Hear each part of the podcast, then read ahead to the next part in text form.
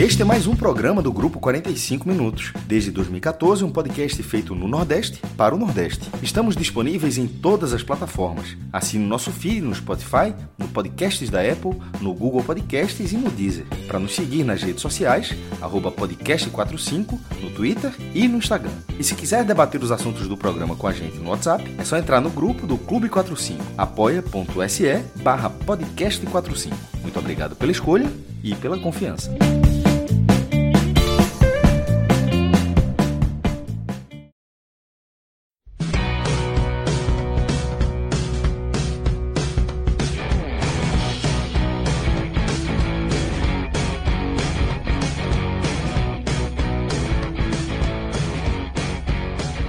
Fala galera ligada aqui nos canais do Grupo 45 Minutos. Eu sou Cláudio Santana, estamos começando mais um telecast.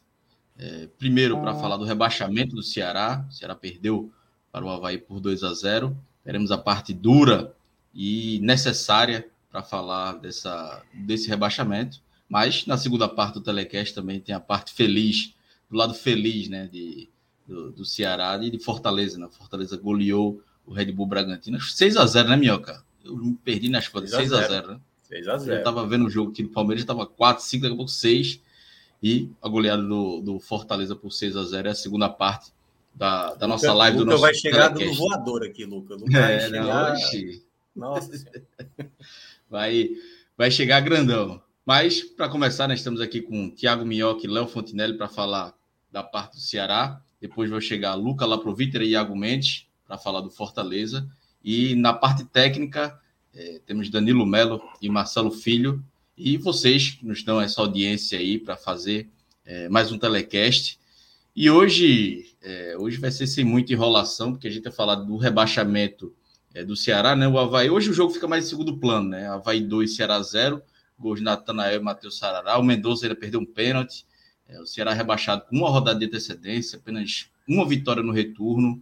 11 pontos conquistados né, nesse, nesse retorno. E aí, Léo, eu queria começar, começar contigo. Já vi algumas tweetadas é, tuas, mas eu acho que é um, um desabafo importante. Como eu disse no início, é uma live hoje necessária para falar sobre, sobre esse rebaixamento do Ceará, que eu acho que ninguém questiona que foi merecido, né?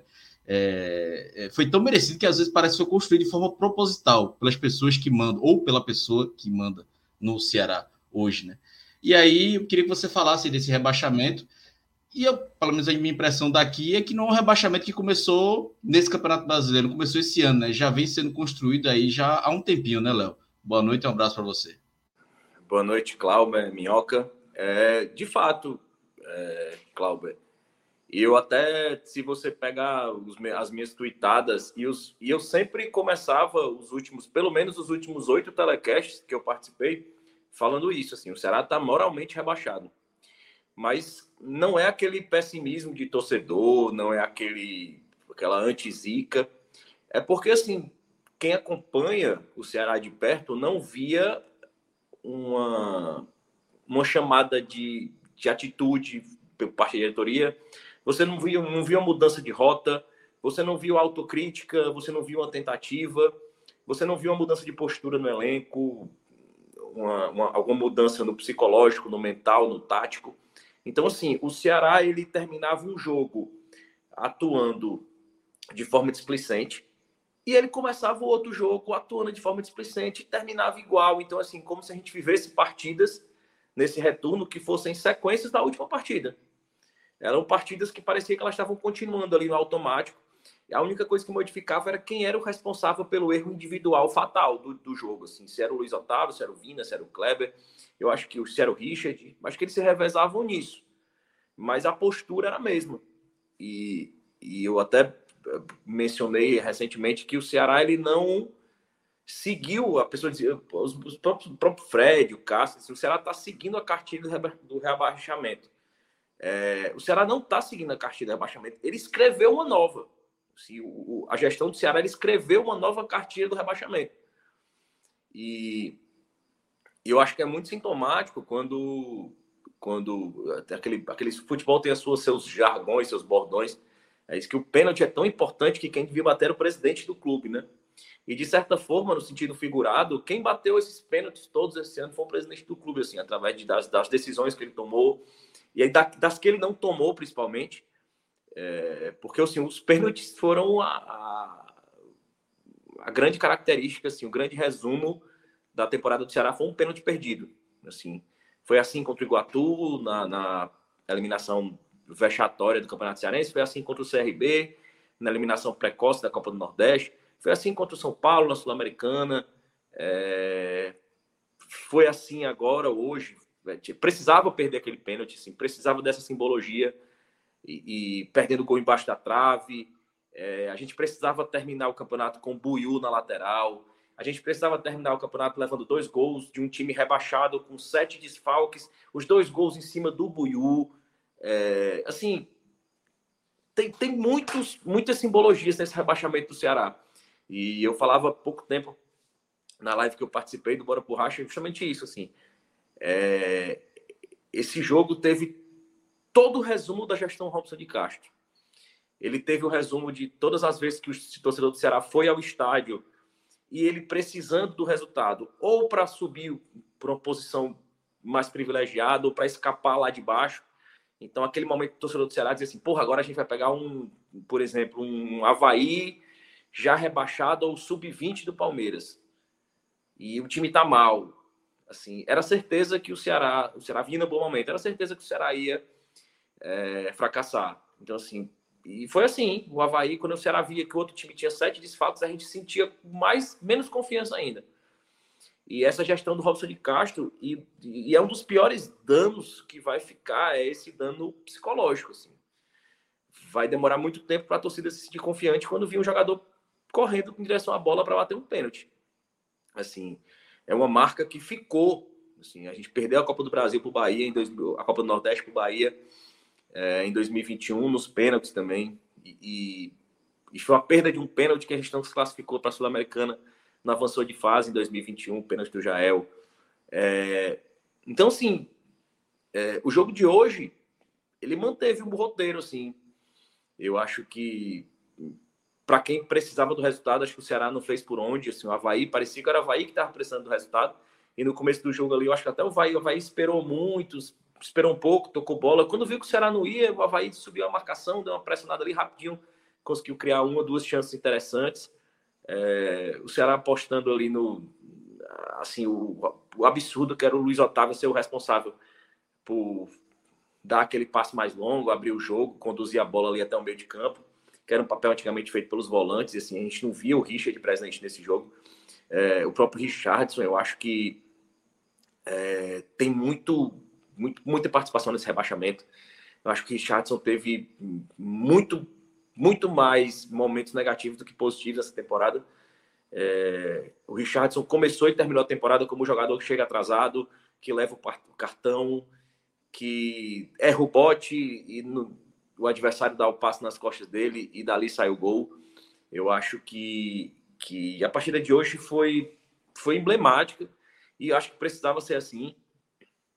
E eu acho que é uma imagem que eu não sei se o Danilo colocou aí para passar na, na para botar na live assim a imagem do presidente sentado sozinho na ressacada com cadeiras vazias, cadeiras vazias ao redor, sem nenhum diretor ao lado eu acho que é muito representativo do que é essa gestão do Ceará, que, se, que, que eu espero que se encerre nos próximos dias.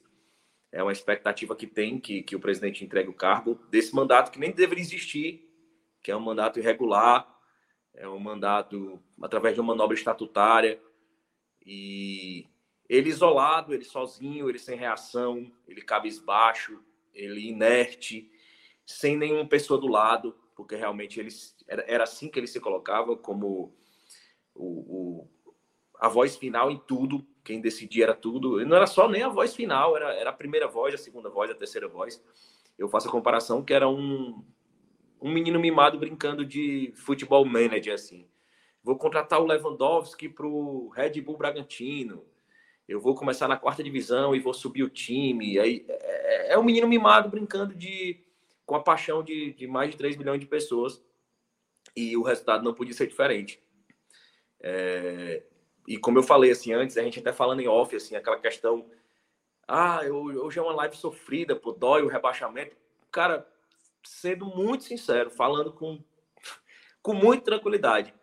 Eu já estava assimilando esse rebaixamento há muito tempo e sim, o teor dos meus tweets nos últimos 21 dias, as minhas mensagens nos grupos é, de apoiadores dos podcasts que eu participo, em todos, o meu foco é na mudança política do Ceará, porque eu acho que é uma mudança mais profunda que o Ceará precisa. É, o Ceará está às vésperas de uma eleição do Conselho Deliberativo e, e as pessoas focam muito na figura do Executivo, mas no caso do Ceará, a gente precisa de uma mudança estatutária que crie mecanismos, que crie gatilhos, que crie setores participativos. Eu acho que a mudança para o sócio torcedor ter direito a voto direto para o executivo, eu acho que ela não vai vir no primeiro momento, mas eu acho que já existe a proposta do sócio ter um poder de voto no conselho, é, ter órgãos participativos dos, que abranjam sócios, é, com, pequenos conselhos onde o sócio possa opinar, é, criar mecanismos estatutários onde o, o, o, conselho seja mais ativo nas decisões do executivo. Eu acho que a nossa a mudança da gestão do conselho é essa foto. Essa foto é muito emblemática. É um presidente só, assim, não tem um diretor de futebol ao lado dele, não tem um coordenador técnico ao lado dele para ele estar tá ali conversando, debatendo rumo, assim, é, é como ele se colocou, é melancólico, é triste, e, e essa imagem ela precisa ficar por muito tempo no Ceará porque é, ninguém ocupa um poder de forma individual no clube de uma hora para outra. Assim, essa ocupação, essa usurpação inteira do clube por uma só pessoa, ele vai ocupando, ele vai loteando o clube, fatiando. Isso ocorre aos poucos. E eu acho que é justamente isso que a torcida não precisa nunca mais permitir que aconteça. Assim, e assim, é, eu espero, sinceramente, e falando assim como torcedor, assim, totalmente responsável pelas minhas palavras que eu falo aqui, eu espero que ele sofra muito com isso, assim. Eu espero que ele sofra, eu espero que ele acorde na madrugada tendo um pesadelo, assim, com essa cena de hoje, por muitos anos. Eu espero que durante muitos anos ele veja na rua os, os olhares quando alguém olhar para ele, ele imagine assim, pô, será que aquele cara tá por dentro dizendo assim, pô, o pior presidente da história do Ceará? Eu espero sinceramente que ele sofra muito, assim, não desejo nada de mal para ele é, na vida pessoal dele, nos negócios dele, mas espero que ele sofra muito pessoalmente na cabeça dele o que ele fez por livre e simples escolha direta de decisões que ele tomou da falta de humildade, da forma egocêntrica como ele gerencia esse clube, é, de como ele se acha necessário, de como ele se acha vital. E, e faltou humildade para dizer assim, cara, não sei o que eu estou fazendo aqui, eu não entendo de futebol. Assim. E cada decisão ficava mais clara que era ele que decidia. É, a entrada dele no clube, e eu fiz até um tweet sobre isso, ele conta em muitos podcasts que ele, depois de uma grande derrota do clube, ele sentou na recepção do clube e esperou o presidente chegar. E quando o presidente do clube chegou, ele disse assim: Eu quero saber o que, é que eu posso fazer para ajudar o clube. Hoje, o presidente Robson de Castro não receberia o torcedor Robson de Castro na porta do clube para tentar mudar os rumos do clube. Ele não receberia. Esse torcedor não passaria da porta da loja. Muito menos chegaria ao setor administrativo do clube, porque o clube não existe para o torcedor mais. O torcedor não entra mais no clube. O direito do torcedor do Ceará hoje é chegar até o guichê de pagamento do sócio torcedor para comprar uma camisa. O clube é um núcleo altamente fechado. O Ceará hoje é um núcleo que, se você é, criticar o presidente, você é coagido a deixar o conselho, você é, é constrangido a, a, a, pedir renúncia.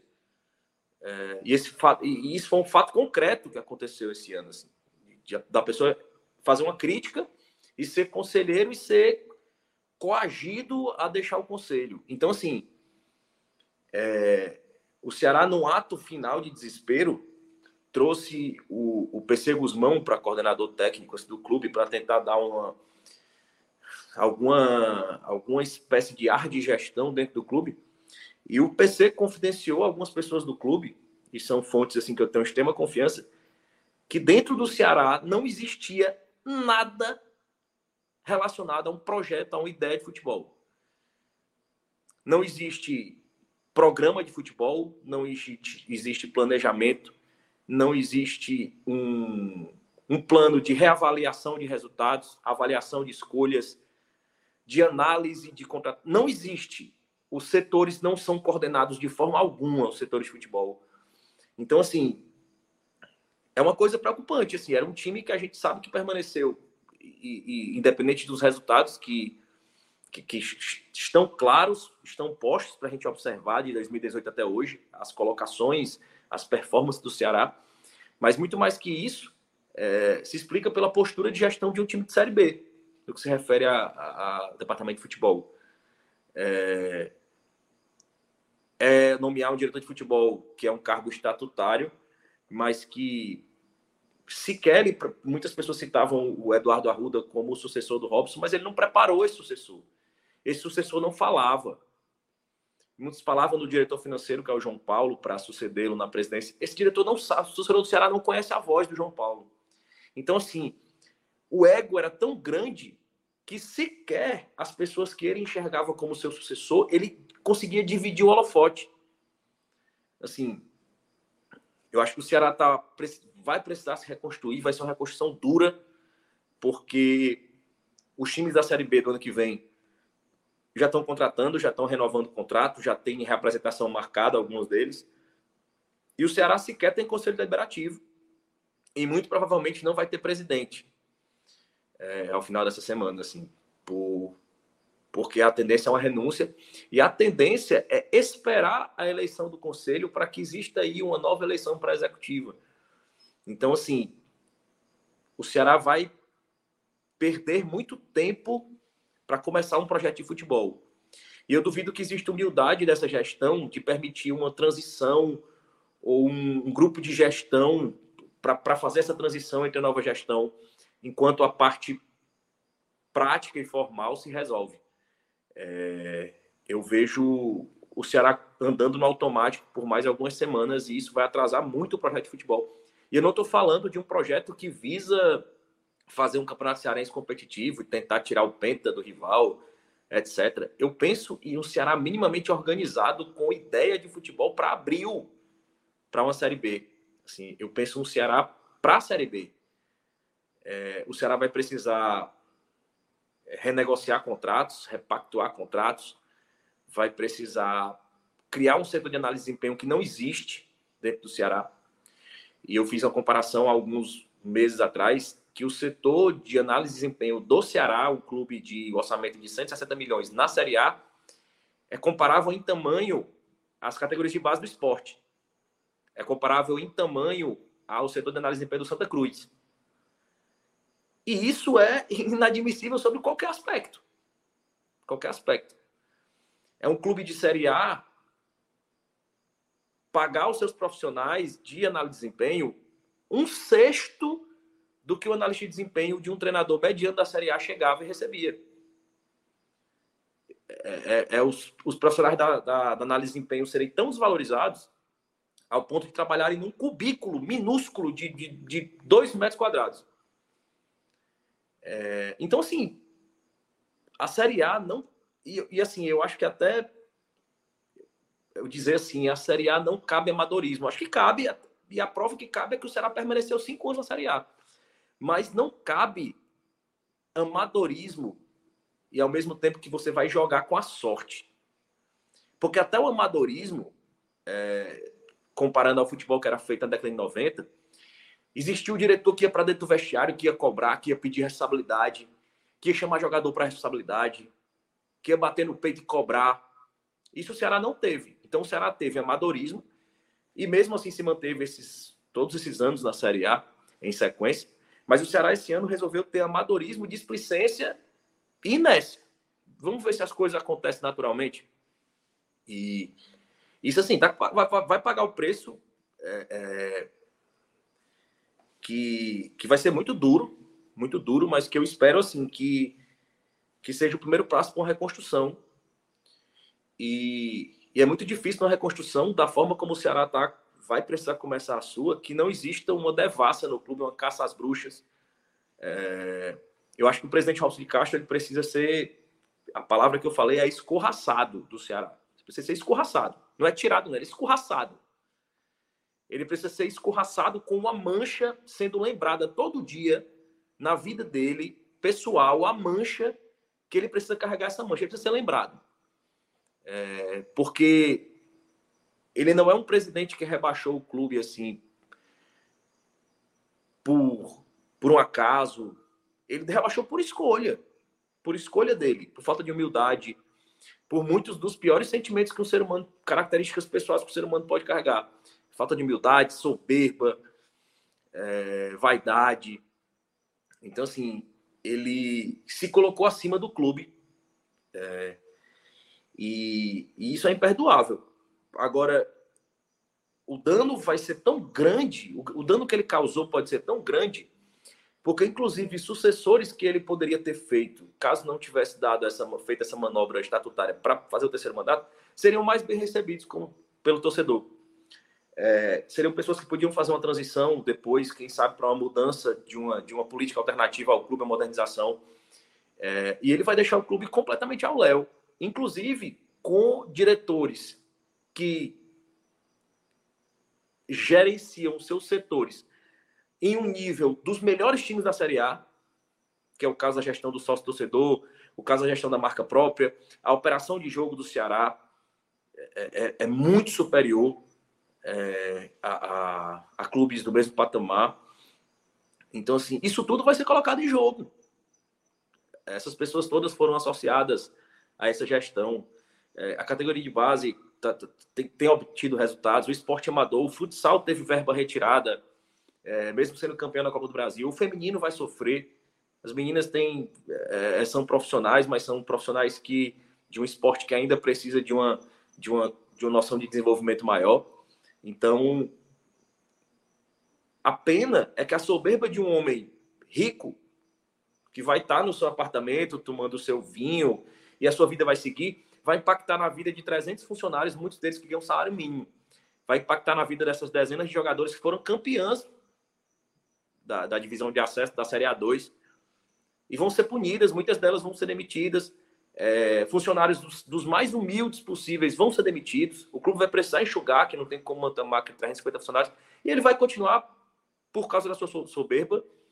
É, aliás, por causa dessa, da sua soberba, essas pessoas vão sofrer e ele vai continuar mantendo essa, essa vida tranquila dele por pura falta de humildade. Só antes de passar para a minhoca, agradecer a galera aqui do Bora pro Racha, galera que indicou aqui o, a live. Galera?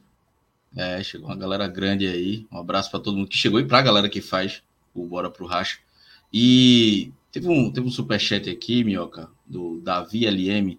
Colocou: Castilho foi ferido na única coisa que ele tem maior que seu amor pelo Ceará, o seu ego. Essa temporada vai ter uma pegada muito 2016, muito 2006. Quem viveu sabe.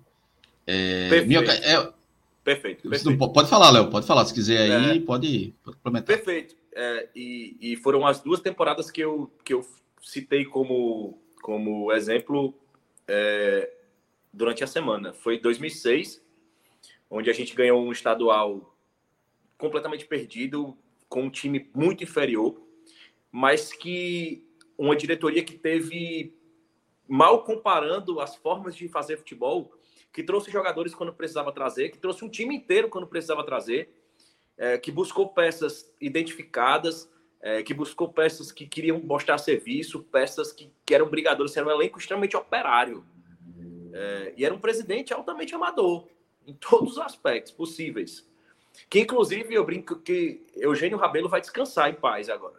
Ninguém vai usar Eugênio Rabelo como exemplo de mau gestor no Ceará. Assim, Robson de Castro é o novo parâmetro, assim, o novo paradigma é, se chama Robson de Castro para má gestão dentro do Ceará. E eu comparei muito com 2008, que foi quando essa gestão atual do Robson, que, que antes foi precedido pelo Evandro, é, assumiu. Então, assim, o primeiro momento que eles assumiram um clube ali muito perdido, é, a primeira ideia deles foi reorganizar o clube e montar um time muito operário, com um treinador muito identificado, que era o Lula Pereira. E por algum momento chegaram até a brigar na parte de cima da tabela, mas era um time que perdeu força, porque perdeu é, peças importantes, perdeu o Ciel, perdeu o Luiz Carlos. E, porque também não tinha nem dinheiro para ter contratos longos com essas pessoas, com multas. Não tinha fornecedor de camisa no começo da temporada, assim. Foi uma, foi uma temporada de, feita muito na base da vontade, da organização, da ideia. E eu acho que, que são parâmetros que o Ceará tem que, tem que trazer muita coisa importante. 2006, 2008, principalmente na questão da mentalidade, da vontade e trazer atletas que querem mesmo. E aí, Mioca, pegando o gancho que o que Léo falou aí com o Superchat, é um rebaixamento com rosto, né? E com DNA, né? De, de Robson de Castro. E aí eu queria que você também analisasse essa situação e se há perspectiva de mudança, né? Se, se é, como o Léo falou, vai ter que mudar muita coisa, mas será que é, Robson de Castro é, é, sai, entrega, o ego dele vai deixar isso? O Léo até falou, né? Que pode ser que ele saia, mas não sei, eu só acredito quando tiver cravado, né? Essas pessoas que gostam do poder, pelo poder, principalmente como ele demonstra ser, é, para mudar de ideia é rapidinho, né? Pra, às vezes o cara quer tentar ser o salvador da pátria de novo, enfim, aí é, é tem um amigo meu que é o, a pior coisa que tem é o, é o não vou dizer a palavra certa de, do, do pode, não sei se aplica a ele, mas é o burro motivado, é o cara que errou, errou, errou, aí disse, não vou tentar mais uma vez para ver se consigo acertar e recuperar tudo, e aí erra pior ainda, né? Pois é, Cláudio. É, boa noite, né? Boa noite, Léo. Boa noite, todo mundo está acompanhando. A primeira coisa, antes de até começar a falar, pedir. Eu sei que o chat hoje está nervoso e tal. É, aproveitar para deixar o like. Muita gente está comparecendo hoje aqui e, obviamente, a melhor maneira de você retribuir a sua presença aqui é apertar um botão. Se quiser comentar, fique à vontade. E aí, claro, a gente tem uma, umas regras no chat sobre se tiver ofensas e tal. Se usar o caps, né? Só letras maiúsculas aí também automaticamente já tem um, um, um robozinho aí que já bloqueia o seu comentário. Mas vamos aqui, vamos falar de boa. Lembrando que daqui a pouco a gente vai falar também da goleada do Fortaleza, lá na Arena Castelão 6 a 0 sobre o Bragantino. Mas para falar sobre o Ceará, esse momento né, do rebaixamento que estava na cara que ia acontecer, eu até achei que o Ceará ia ser tão. Vou usar até esse termo, tão canalho, o Ceará ia, talvez ia ser tão canalho de levar até a última rodada para ser rebaixado com requinte de crueldade. Mas o jogo de hoje foi dessa mesma maneira, né? A maneira, se você. A gente não vai entrar aqui no jogo, mas tudo que aconteceu nesse jogo ele é um reflexo disso.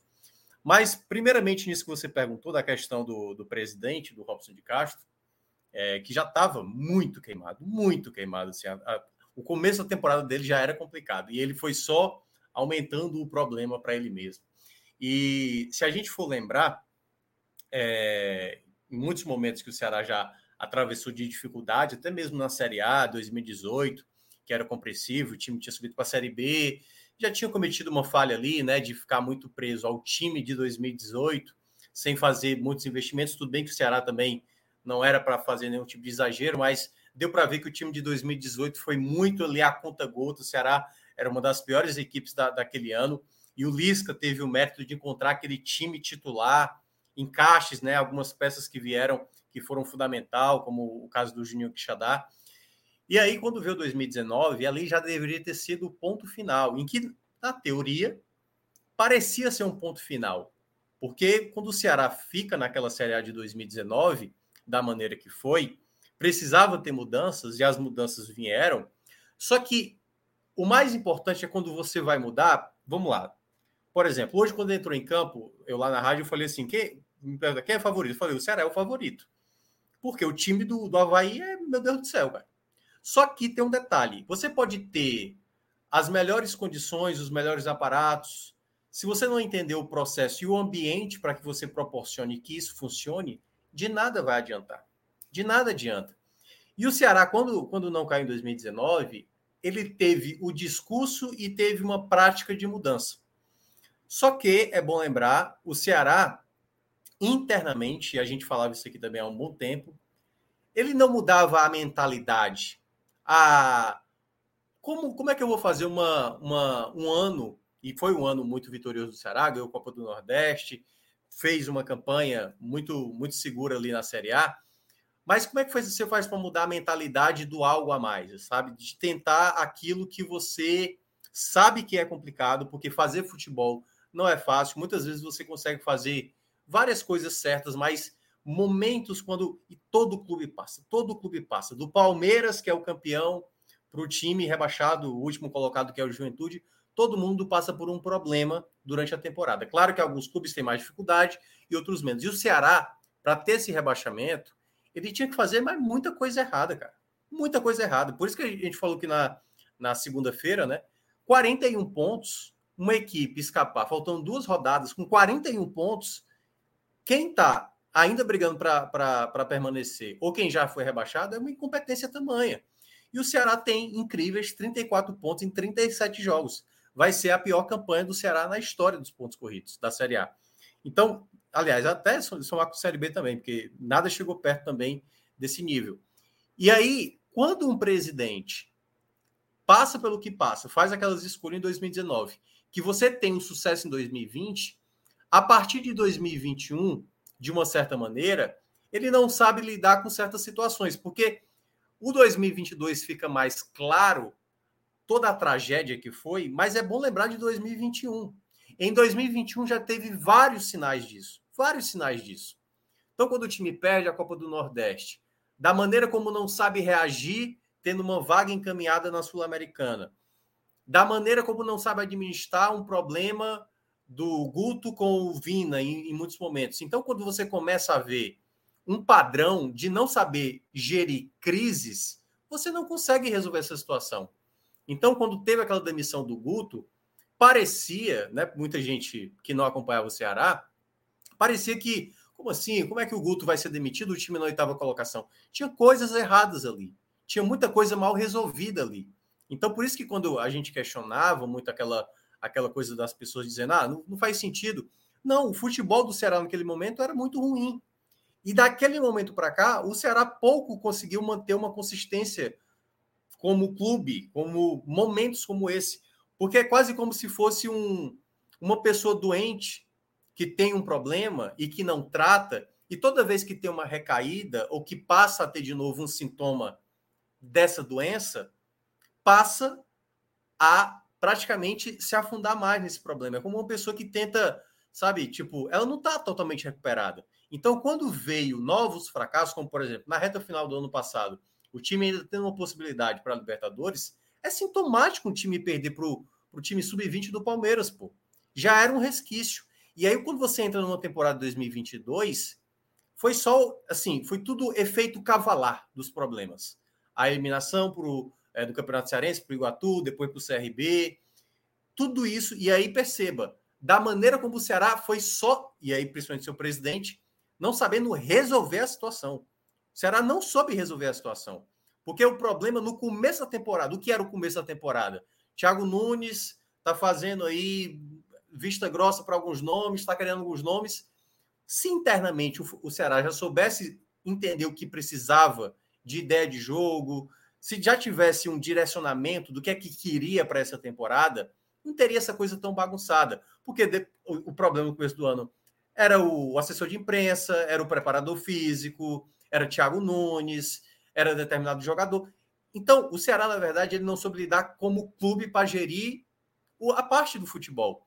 Teve ali um breve momento com. E aí, eu até percebi isso, eu falei até com o Lucas Mota lá da rádio. Quando o Dorival saiu, eu falei, cara, acho até que o Ceará tem condições de permanecer. Mas eu acho que vai dar uma queda, porque acho muito difícil alguém repetir o que o Dorival fez. Até porque o mercado vai ser muito ruim.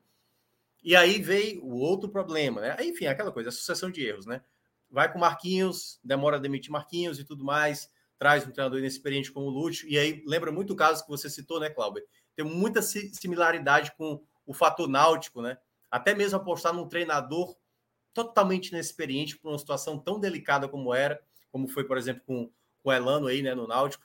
E a mesma coisa acontece com o Ceará. E, e casa muito com essa coisa do egoísmo do presidente, de achar, não, eu já vivi essa situação, eu sei porque eu já livrei. E ele mal esquece que ele ficou numa Série A de 2019 muito por conta de outros, não por mérito dele. Ceará não tem mérito em permanecer em 2019, não teve nenhum mérito.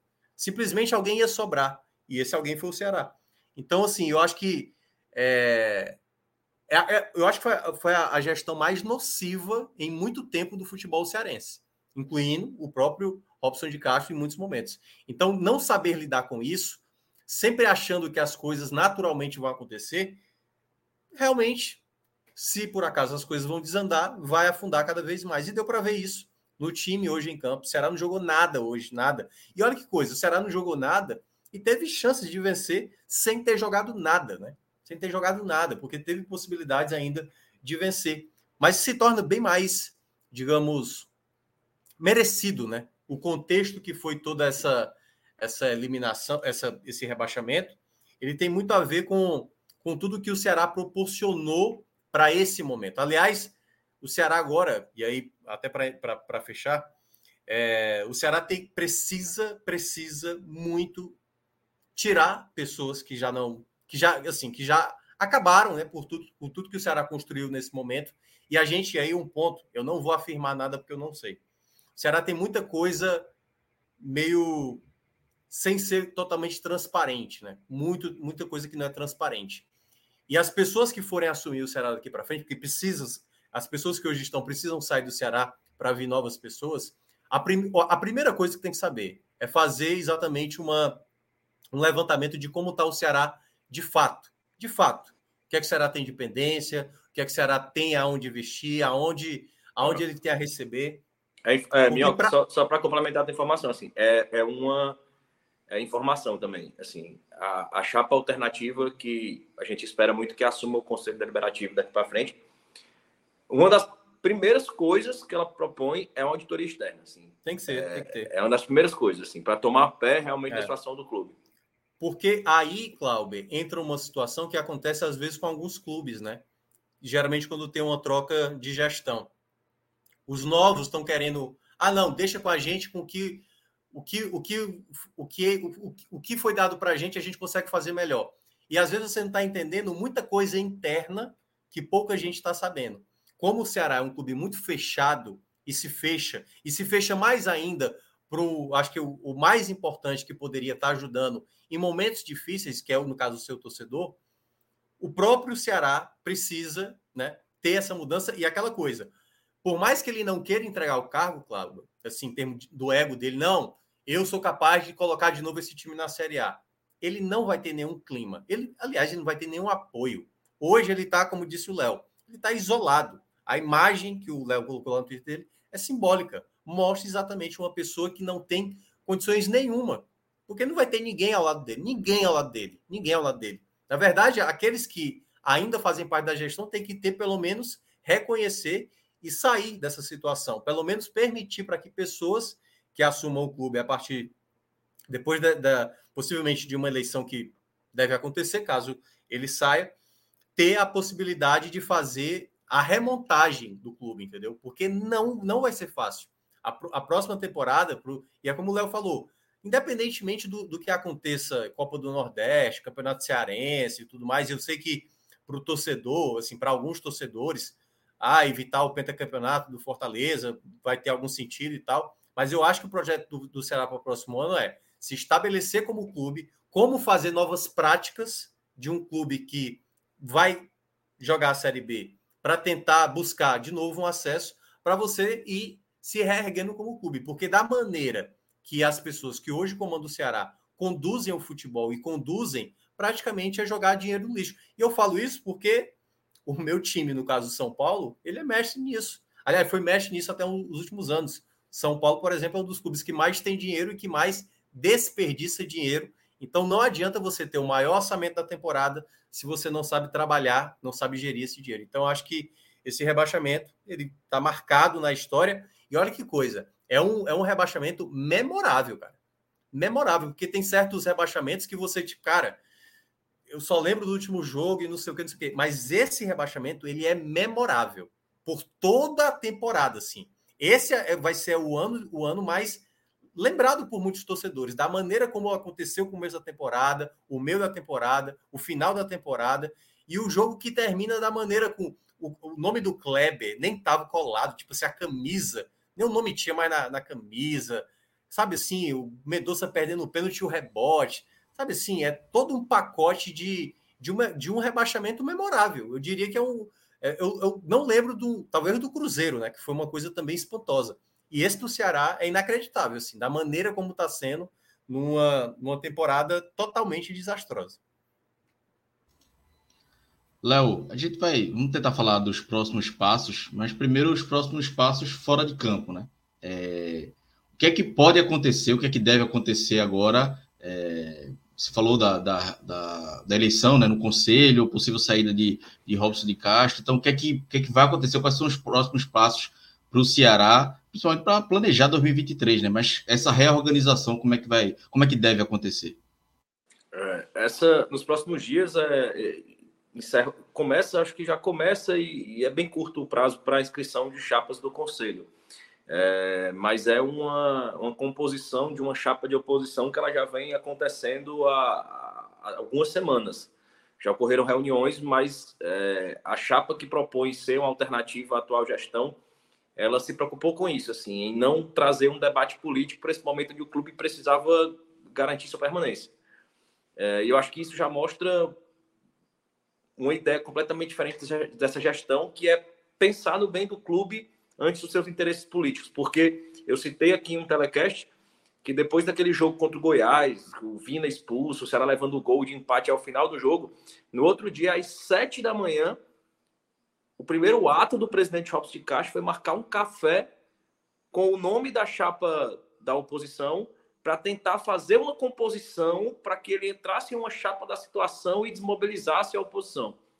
Assim, é uma postura completamente oposta de quem está tentando propor uma alternativa ao clube e não quis falar de política, onde o atual gestor, que devia estar tá se preocupando com o clube em primeiro lugar, estava pensando em uma continuidade é, de mandato. É, existiam rumores assim de ser o, o Pinheiro, que é o atual vice-presidente, ou presidente do Conselho Deliberativo, é, mas é um nome altamente rejeitado pela torcida. É, é, um, é um nome que tem a cara, o DNA da gestão Robson de Castro. É, então, assim, as reuniões feitas pela chapa de oposição, elas tiveram muitas adesões, inclusive de membros da diretoria, de pessoas, conselheiros bem próximos ao presidente, que fizeram parte de toda essa gestão, mas que realmente acham que o clube precisa passar por uma mudança. E é uma expectativa muito grande da torcida que essa chapa é, seja realmente eleita, mas o presidente, o Robson de Castro, ainda tem realmente o controle do Conselho Deliberativo. É, inclusive, a chapa de oposição ela propõe o modelo político do Ceará é o seguinte: você é sócio proprietário. É, depois de dois anos como sócio proprietário, você pode ser se candidatar ao conselho. Então, você é conselheiro enquanto você fizer parte de uma chapa ou designado, caso a chapa eleita lhe designe como conselheiro. Se não for dessas duas maneiras, você mesmo sendo sócio proprietário e tendo sido conselheiro, você perde a qualidade de conselheiro. E essa chapa alternativa, ela propõe isso, assim, a chapa perdedora ser toda designada como conselheira para participar desse momento do grupo, participar da discussão. E foi um acordo proposto para a chapa de situação e a chapa de situação, não, não, não vou assinar isso não. Então, assim, já mostra que, que, que é um ânimo diferente de segregação no clube. Assim, a, a expectativa de renúncia do Robson de Caixa é muito forte e atualmente o nome do João Paulo, que é o atual diretor financeiro, é o nome mais forte a assumir a executiva do clube. É um nome que é umbilicalmente ligado a Robson de Castro. É, é, é, quem detém essa administração financeira do Ceará há muito tempo. E é um nome que, em outro momento, seria muito melhor recepcionado pela torcida. E a torcida já pedia, na última eleição, que fosse indicado um dos dois nomes, o Eduardo Arruda ou o João Paulo. E a torcida via com bons olhos, assim. Esses, esses personagens vieram é, participaram de alguns programas, mas dentro do clube eles não tinham brilho, assim. O presidente não, não deixava, não permitia que eles aparecessem, assim, fazia questão mesmo de ofuscar. Então, assim, eu acho que isso é uma é, é, um, é um possível presidente executivo que vai assumir já com sarrafo muito alto, vai começar, vai já vai assumir com toda a desconfiança, carregando toda a desconfiança possível, vai começar já com um ranço muito grande de parte da torcida e com e com a cara do Robson de Castro, assim. É, é, um, é um cara que, é como, como o Klaus aí do Bora Racha falou mais cedo, a gente não sabe a voz dele. A gente não conhece a voz do João Paulo, assim. Então é muito difícil no momento desse é, existir uma aceitação da torcida. Não obstante, é, no momento que o vai precisar passar de repactuação, de queda drástica de receita, alguém que conhece as finanças do clube seja muito útil mas eu não queria que fosse na condição de presidente. Eu acho que precisaria haver uma, uma, cara nova, assim. Existem boas perspectivas para o conselho, assim. É, hoje o nome do, do, do Davi Holanda é um nome de consenso. Assim, é um nome que parece que em quem quer ver o Ceará com novos rumos, assim, é um cara jovem, torcedor do Ceará, é, empresário, assim, de, de, muitas boas ideias. Assim, tem muita gente, mesmo nesse momento de crise, muita gente boa querendo se aproximar do Ceará, mas muito receoso, assim, de, de, de dessa turbulência política é, que eles vão encontrar no clube. E aí, Minhoca, em campo, é, além desses problemas políticos, o Ceará vai ter que se reorganizar, né? Se readequar financeiramente, sobretudo. Sim. Porque tem jogadores é, com contratos longos e caros, né? É, como é que, é, por exemplo, um Vina vai ficar, tem chance de ficar, ou vai ter que se readequar? É, como é que você analisa a situação do Ceará aí dessa questão financeira, porque a queda é brusca, né? É, a primeira coisa, parte disso de que, do, do que o Léo falou, né? Depende de quem vai conduzir o Ceará daqui para frente. E precisa ser decidido isso o quanto antes. A gente falou aqui na segunda-feira do próprio esporte, né? O esporte que está antecipando também aí a sua situação. O Ceará precisa resolver isso essa semana, se possível, né? Assim, daqui até antes da Copa do Mundo, antes de começar a Copa do Mundo, já toma as decisões de quem vai conduzir todo esse processo para esse momento, né? Fazer logo essa transição para ver exatamente o contrato de jogadores, até porque, basicamente, é, dos jogadores, acho que quase todos vão sair, deu para ver ali. Ó, olha que coisa, né? A gente viu até a imagem do, do Vina, que foi um dos que sentiu o rebaixamento, mas eu fico muito mais com a imagem dos garotos, sabe? Do, do, do, do Davi Ricardo, do, do Marcos, Marcos Vitor e tal. Marcos porque, chorou demais. É, porque assim, esses são jogadores que Talvez, cara, os que eles mais sonharam era ser profissionais um dia de um clube, sabe? De jogar uma Série A como ele jogou. Exatamente, o, Davi Ricardo jogou muito bem as partidas, o próprio Marcos Vitor. E eles ficam é, lamentando tudo isso porque pode ser uma oportunidade que se foi, entendeu? A gente não sabe o que é que vai acontecer com esses garotos, se eles vão continuar no clube ou não. Então, assim, claro, para o Ceará do próximo ano, tudo vai depender primeiramente de quem assume. E aí vem esse segundo momento que você citou. Os jogadores como Vino não vão ficar, Mendonça não vai ficar, João Ricardo não vai ficar. E aí você precisa ver tudo aquilo que você pode enxugar o máximo e tem que ser assim por volta de 80, 90%, então, possivelmente do elenco. E aí tentar contar com aqueles ainda que podem ser úteis, né? E aí vai ter que ver qual orçamento que você que você quer, quem vai conduzir esse processo, porque isso é o ponto principal. Esse é o ponto principal. Quem vai conduzir esse processo de remontagem para a temporada de 2023? E tem um período longo para trabalhar nisso. Durante a Copa do Mundo, o Ceará tem que estar trabalhando esse período todo, de, de organizar processos, organograma, de quem vai, vai conduzir, de quem vai comandar, de quem vai indicar, quem é o treinador. Tudo isso o Ceará vai ter que fazer isso antes da apresentação, que deve ser meados de dezembro, né? Que é, até porque é um mês praticamente para ter o começo da temporada do próximo ano. Então, para isso, o Ceará não pode perder tempo. Não pode é, todo mundo ficar calado, esperando a decisão do conselho. As coisas têm que serem tomadas de decisão. Acho que já deveria ter a partir de amanhã. A partir de amanhã já tem que ter um, um recado do, do presidente. Não vou sair, então, pô, beleza, vai sair, então tchau, obrigado.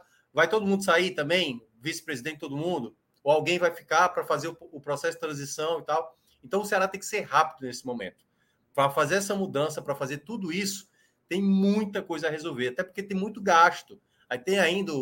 Pô, cara, tem tanta coisa para o Ceará resolver que todo esse processo de jogadores basicamente vai ficar para esse momento mais como um segundo plano, mas que vai, que vai ter que ser feito de toda forma. Um outro ponto também que eu acho que o Ceará vai ter que é, pensar muito bem para a próxima temporada é que nessa montagem do elenco de 2023 ele precisa ter, obviamente, dependendo dos jogadores que ele tenha, fazer negociação. Né? O Ceará tem alguns jogadores, ele pode fazer algum tipo de negociação que envolvam esses jogadores a qual o Ceará tem para adquirir dois, três, quatro nomes de um determinado, por exemplo, é, pegar três, quatro jogadores de um Flamengo, de um Corinthians e tal, jogadores com empréstimo, que aí o custo é menor, entendeu? O Ceará vai ter que se vai ter que repensar esse modelo. Não dá mais para o Ceará ficar pensando, agora a gente tem, a gente está adquirindo. Próximo ano do Ceará, talvez para adquirir um jogador, não vai ser necessário.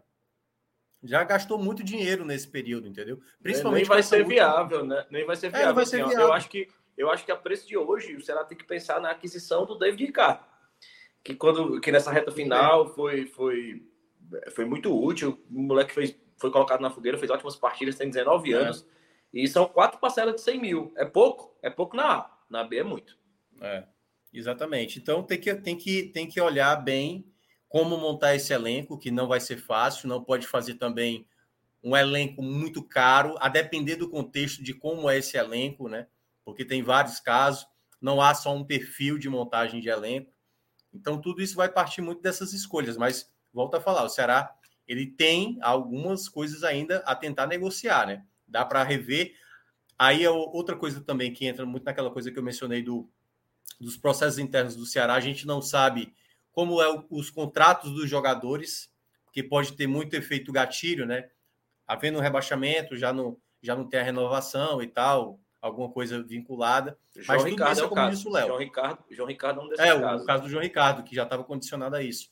Então, é, é, exatamente tentar agora, é todo esse processo. Eu acho que o quanto antes o Ceará resolver essas situações, já ganha tempo para 2023. O Ceará tem que começar 2023, que não vai ser nada fácil, o número de sócios vai cair, tudo isso vai ser o efeito cascata, né? De, de, de, de redução de despesas que o Ceará vai ter. A próxima temporada, o Ceará precisa fazer um time competitivo para voltar para a Série A. É, é, essa é a meta. E pode não subir, mas você precisa dar pelo menos uma, um alicerce não é fazer logo o all-in, até porque o Ceará, quando fez das outras vezes, ele não fez também cometendo nenhum tipo de loucura, mas dá para preparar uma equipe para o próximo ano de uma maneira equilibrada, mas para tudo isso tem que ter todos os processos muito bem alinhados. Não adianta fazer futebol da maneira como estava sendo feito nos últimos anos, achando que as coisas vão simplesmente acontecer de maneira natural. Acho que até foi é, esse o grande erro de leitura para o momento como se não, não tem como a gente cair. Mas se a gente permanecer, está tudo bem. E o Ceará, de maneira até surpre... eu diria até que surpreendente, mas ao mesmo tempo de maneira contundente mesmo, de maneira merecida. É, reba... é rebaixado dessa maneira. Então, eu vejo como um, um, momento que urge o Ceará já tomar providências a partir de, dessa semana já. A partir, enfim, até o final de semana ter que tomar a decisão. Léo, duas perguntas. É, primeiro, tem chance de do presidente dar algum pronunciamento essa semana? Não sei se já soube de alguma coisa, acho que ele vai fazer. E a outra é se o choro divina comoveu o torcedor, mas como você falou, às vezes comove mais o, o do, o, o, do jogador da base, né? mas o Divina, por exemplo, é um jogador é, muito elogiado, depois questionado, enfim, viveu altos e baixos no Ceará. Né? É, o, o assim, já se falava internamente dentro do Ceará assim, a, a, que, ele, que ele vai entregar o cargo, é, porque é, é, uma condição pessoal dele não suportar mais a pressão. E o que eu acho é que existe a possibilidade, pela característica pessoal dele, de dizer assim: agora o Ceará precisa de mim e eu vou deixar onde eu tirei. Assim, é muito dele. É sobre ele, não é sobre o Ceará, é sobre ele. Esse é o único risco que eu acho que existe na permanência dele. Mas eu acho que nesse momento é, a tensão é tão grande que ele.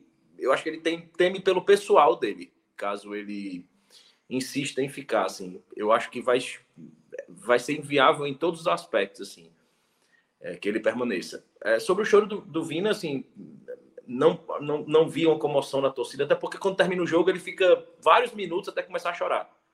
Assim, diferente do Marcos Vitor, que o jogo estava acabando, ele já estava chorando. O Vina foi, parece que quando foi sair, a câmera estava ali atrás e ele resolveu dar uma chorada.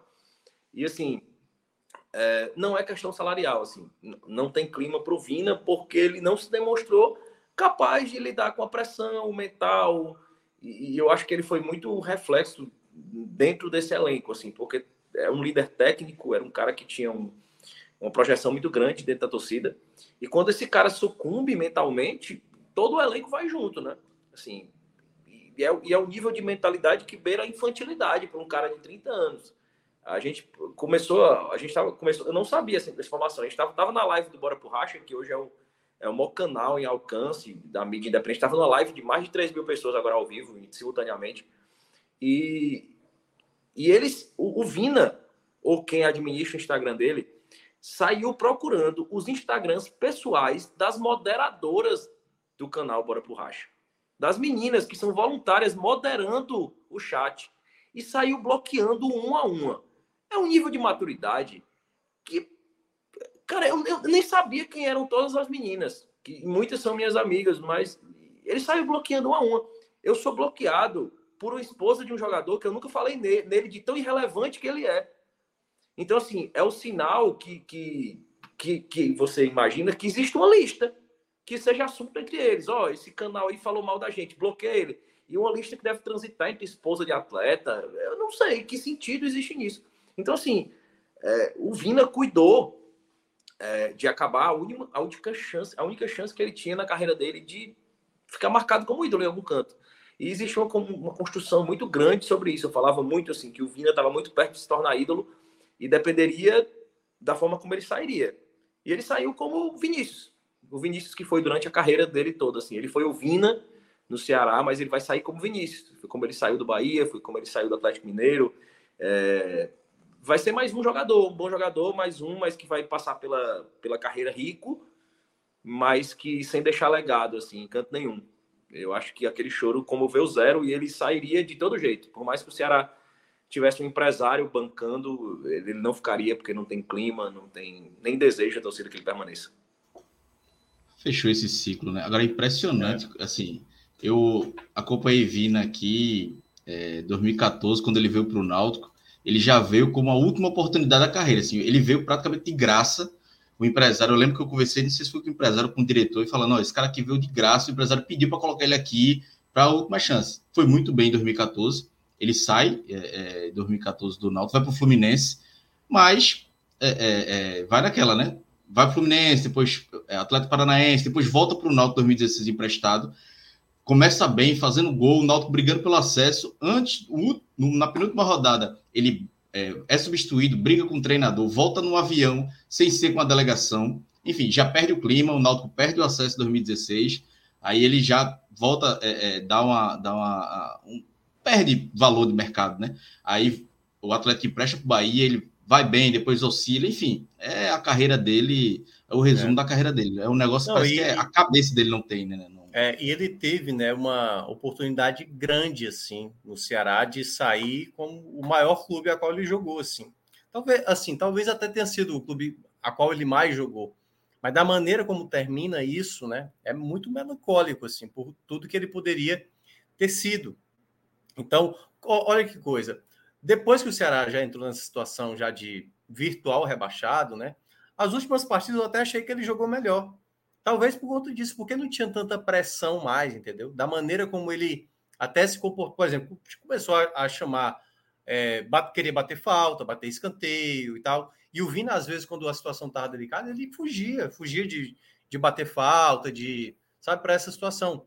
Então, assim, tem uma questão dele emocional que ele não sabe lidar com isso, com a crítica e tal, né? Assim, muita pressão que acaba acontecendo, que é natural, que é um clube do tamanho, né? Com, com, a, com a quantidade de torcedores que tem no Ceará, é natural que vai haver cobrança, mas assim, já é complicado, cara. Já é complicado. Por exemplo, e aí tô falando aqui quanto a comportamento, obviamente não é pela qualidade de futebol. É difícil o Neymar em campo perder a cabeça, é difícil parar o homem, entendeu?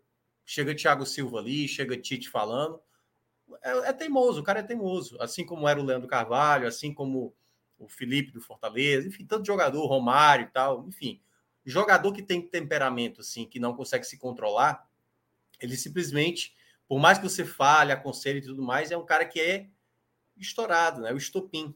E o Vina, ele tem isso, né? Em momentos-chave, e aí, por mais, eu acho até que se o Ceará tivesse conversado com ele depois daquela, daquela situação do América Mineiro, quando ele faz o gol, não teria possivelmente acontecido o que aconteceu com o Goiás. Ou talvez não, porque ele é um cara totalmente destemperado, entendeu?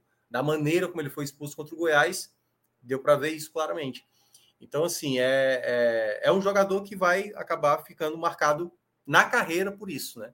Por todos os clubes onde ele passou, ele não soube lidar com nenhum tipo de pressão, nenhum tipo de pressão, mesmo sendo um jogador da qualidade, né? Estou falando como jogador de futebol, da qualidade dele, assim, porque sem sombra de dúvida, é um jogador de muita qualidade, já mostrou isso em muitos clubes. E é um cara de 31 anos, né? Já não é mais nenhum é. menino, já podia chamar essa responsabilidade aí, mas sente, como eu disse antes, a carreira toda, né? Principalmente esses. Quando ele dá a guinada aí, é, é, surgindo para o mercado de Série B e Série A, mas nunca é. conseguiu. Não, e, e, aí entra outro detalhe também, eu lembrei agora um outro detalhe, né? Porque assim, quando você tem um principal jogador e quando ele não entende o papel dele, né? Como aconteceu, né? Tipo, o jogo do Bragantino, o time foi lá, não venceu, e aí ele foi no mesmo dia para uma festa na própria Arena Castelão, entendeu? Onde tinha acabado de terminar o jogo, o jogo horas antes. Então, assim, esse tipo de, de comportamento, né? Que se tivesse um tipo de liderança, uma postura em que o clube entende, olha, você tem todo, você tem toda a condição de fazer o seu lazer, mas entenda o contexto, né? Aconteceu até recentemente com o próprio Crispim no Fortaleza e tal. E aí teve ali uma conversa até com os pais do Crispim. E o Ceará, às vezes, permite coisas como essa, como a gente viu também durante esse ano. Já eu discuti com o torcedor, o Richard discutir com o torcedor, o próprio Vina apagar as redes sociais e tal. Então, assim, é um clube que tu vai permitindo um cara que já é difícil de controlar e você ainda permite um clube que é totalmente alheio a isso. É um clube que não blinda o elenco, que não blinda o treinador, que quando vai é, fazer o anúncio do, do novo treinador, ninguém está ali do lado, entendeu? Ah, vai ter o, novo coordenador técnico, também não tem ninguém tinha ninguém, lado, tinha ninguém. É um vazio, então, é, assim, é um vazio. Quando a gente vai, cara, quando você pega todo, toda a história de 2022 do Ceará, é uma tragédia do começo ao fim, cara. É do começo ao fim. Tem muita coisa errada, assim, de contratação, treinador, de, de... cara, é muita coisa errada, muita coisa errada. Acho que para não comparar com o Náutico, só faltou realmente a galera ter esquecido as camisas, entendeu? Mas tem um jogo aí, né? Contra o Juventude aí. Talvez o Ceará não leve as camisas e aí chega vai um cara ter, de moto, vai ter de moto Uber lá. Vai ter telecast desse jogo? Não, acho não, vai ter não. Pelo já é regra. De Deus, é, não, mas é porque já é regra, pouco. só para explicar, né? Quando já define o rebaixamento, já não tem. O pessoal lá do Tibucast ainda faz, né, Calvo? Ainda tá fazendo o um joguinho lá. Faz de teimoso, né? Mas. Já, e já, já abraçaram a Copa, né? É, não, graças a Deus, pelo amor de Deus, não aguentava mais falar de Náutico. Léo, quer, quer fechar a conta aí para virar a chave para a Copa do Mundo também, depois de, desse rebaixamento? Porque, veja, eu acho que o cara, quando é rebaixado, o cara já quer virar férias, esqueceu. É difícil esquecer, principalmente no caso do Ceará, que vai ter, vai precisar ter mudanças políticas, né? mas é... o cara quer esquecer um pouquinho para focar em Copa. É... Né? Eu, já, eu, já, eu já queria esquecer o campo faz tempo, mas faz 21 dias, é, mais, mais, mais que isso, assim, que meu assunto principal é a política do Ceará, porque para mim ela é mais fundamental nesse momento, assim, as mudanças, assim, até teve a, a lista, a gente tocou hoje na lista do Cauê, a famosa lista do Cauê, e nem a lista do Cauê para a gente pode ser analisada ainda, porque a gente não tem ideia de futebol. É, assim, é, é, muito prematuro até que a situação política seja resolvida, ela precisa ser resolvida para ontem. Assim. Já precisa antecipar as eleições do Conselho Deliberativo, precisa ter a renúncia e já de, de preferência no dia da eleição do Conselho, já ter a eleição da Executiva ou no dia seguinte, é, não sei, assim, eu acho que a questão política é para ser é, é feita de forma imediata e o planejamento do futebol começar pelo menos com quem chegou agora, pelo menos um esboço, ó, PC Guzmão fica aí só até a diretoria assumir, vai esboçando alguma coisa, vai estruturando alguma coisa no setor, nem que depois mude tudo, mas que exista pelo menos algum rabisco que tente se aproveitar algo. É, mas assim, na verdade eu nunca falei tanto de Ceará, eu nunca escrevi tanto como Ceará, sobre Ceará, e eu acho que é, nada me motiva mais falar sobre o Ceará do que a possibilidade de ter uma mudança efetiva. Porque é a mudança política do Ceará que vai permitir uma mudança efetiva dentro do campo, um projeto de futebol. Então, assim, eu acho que eu vou esquecer de Copa do Mundo esse ano. vai, ser falando de Ceará mesmo.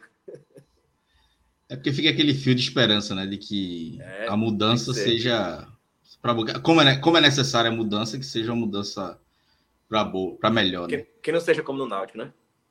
É, não, veja, no Náutico. É. A, a, mudança até que no Náutico está acontecendo é mais interna, né? Não chegou a ter mudanças políticas mas nosso amigo Rodolfo, nosso companheiro aqui de 45, entrou, né, para é o primeiro diretor remunerado do Náutico e a expectativa é de, de dias não, mas eu melhores. Falo da, falo da última, da última, não, não, dessa agora não, essa com o Rodolfo. Ah, sim. A última mudança, né? De política, né, estrutural. Política, é, é política. É. 2017 para 2018 foi uma mudança boa, assim, é, conseguiu fazer uma, uma que o Náutico trilhasse outro, outro rumo. Acabou que melhorou. Foi a reorganização necessária. E aconteceu o que você falou, na né? questão de é, é, enxugar o clube, enfim, um rebaixamento é, da A para B é muito, é muito pesado. Da B para C é, é, forte, mas talvez da A para B seja uma diferença muito brutal financeiramente. Não, é, a escala de milhões e muitos milhões, assim, entendeu? É. Você sente bem mais, assim, da A para B para poucos milhões. E assim, ainda tem definição sobre questão de cota, de quem é que vai tra transmitir. Então tá tudo muito incerto para todos os clubes, né? O Yuri Romão falou, do presidente do esporte é. falou, não sabe ainda quanto, quanto vai ter né, de, de, dinheiro. Então, até isso também vai ser uma novidade para o Ceará. E por falar em milhões, vamos ganhar dinheiro? Veja, estamos ganhando da... dinheiro na Beta Nacional. Gostou, é, já, virada, aí, o, o gancho foi, foi muito bom. É, tem, tem uma nova febre agora aí que a gente vai ganhar muito dinheiro aí, negócio de aviator do Bet Nacional. É o famoso aviãozinho, Olha, né? Se é, liga, Léo, como é que é, Léo? Aí a, a Cara, tem um amigo meu que joga essa parada aí ele se dá é. bem nesse negócio aí, viu? Eu confesso que eu nunca confesso que eu nunca joguei, não. Já, já jogaram aqui, Minhoca? Já fizeram esse, o joguinho jogamos na segunda-feira, pô. Deu certo ou deu, deu, errado? Deu, deu. Cada um só pegou cinco reais, né? E aí, e aí a gente foi ganhando ali, deu para ganhar uns, deu para ganhar uns, uns 13 reais, eu acho.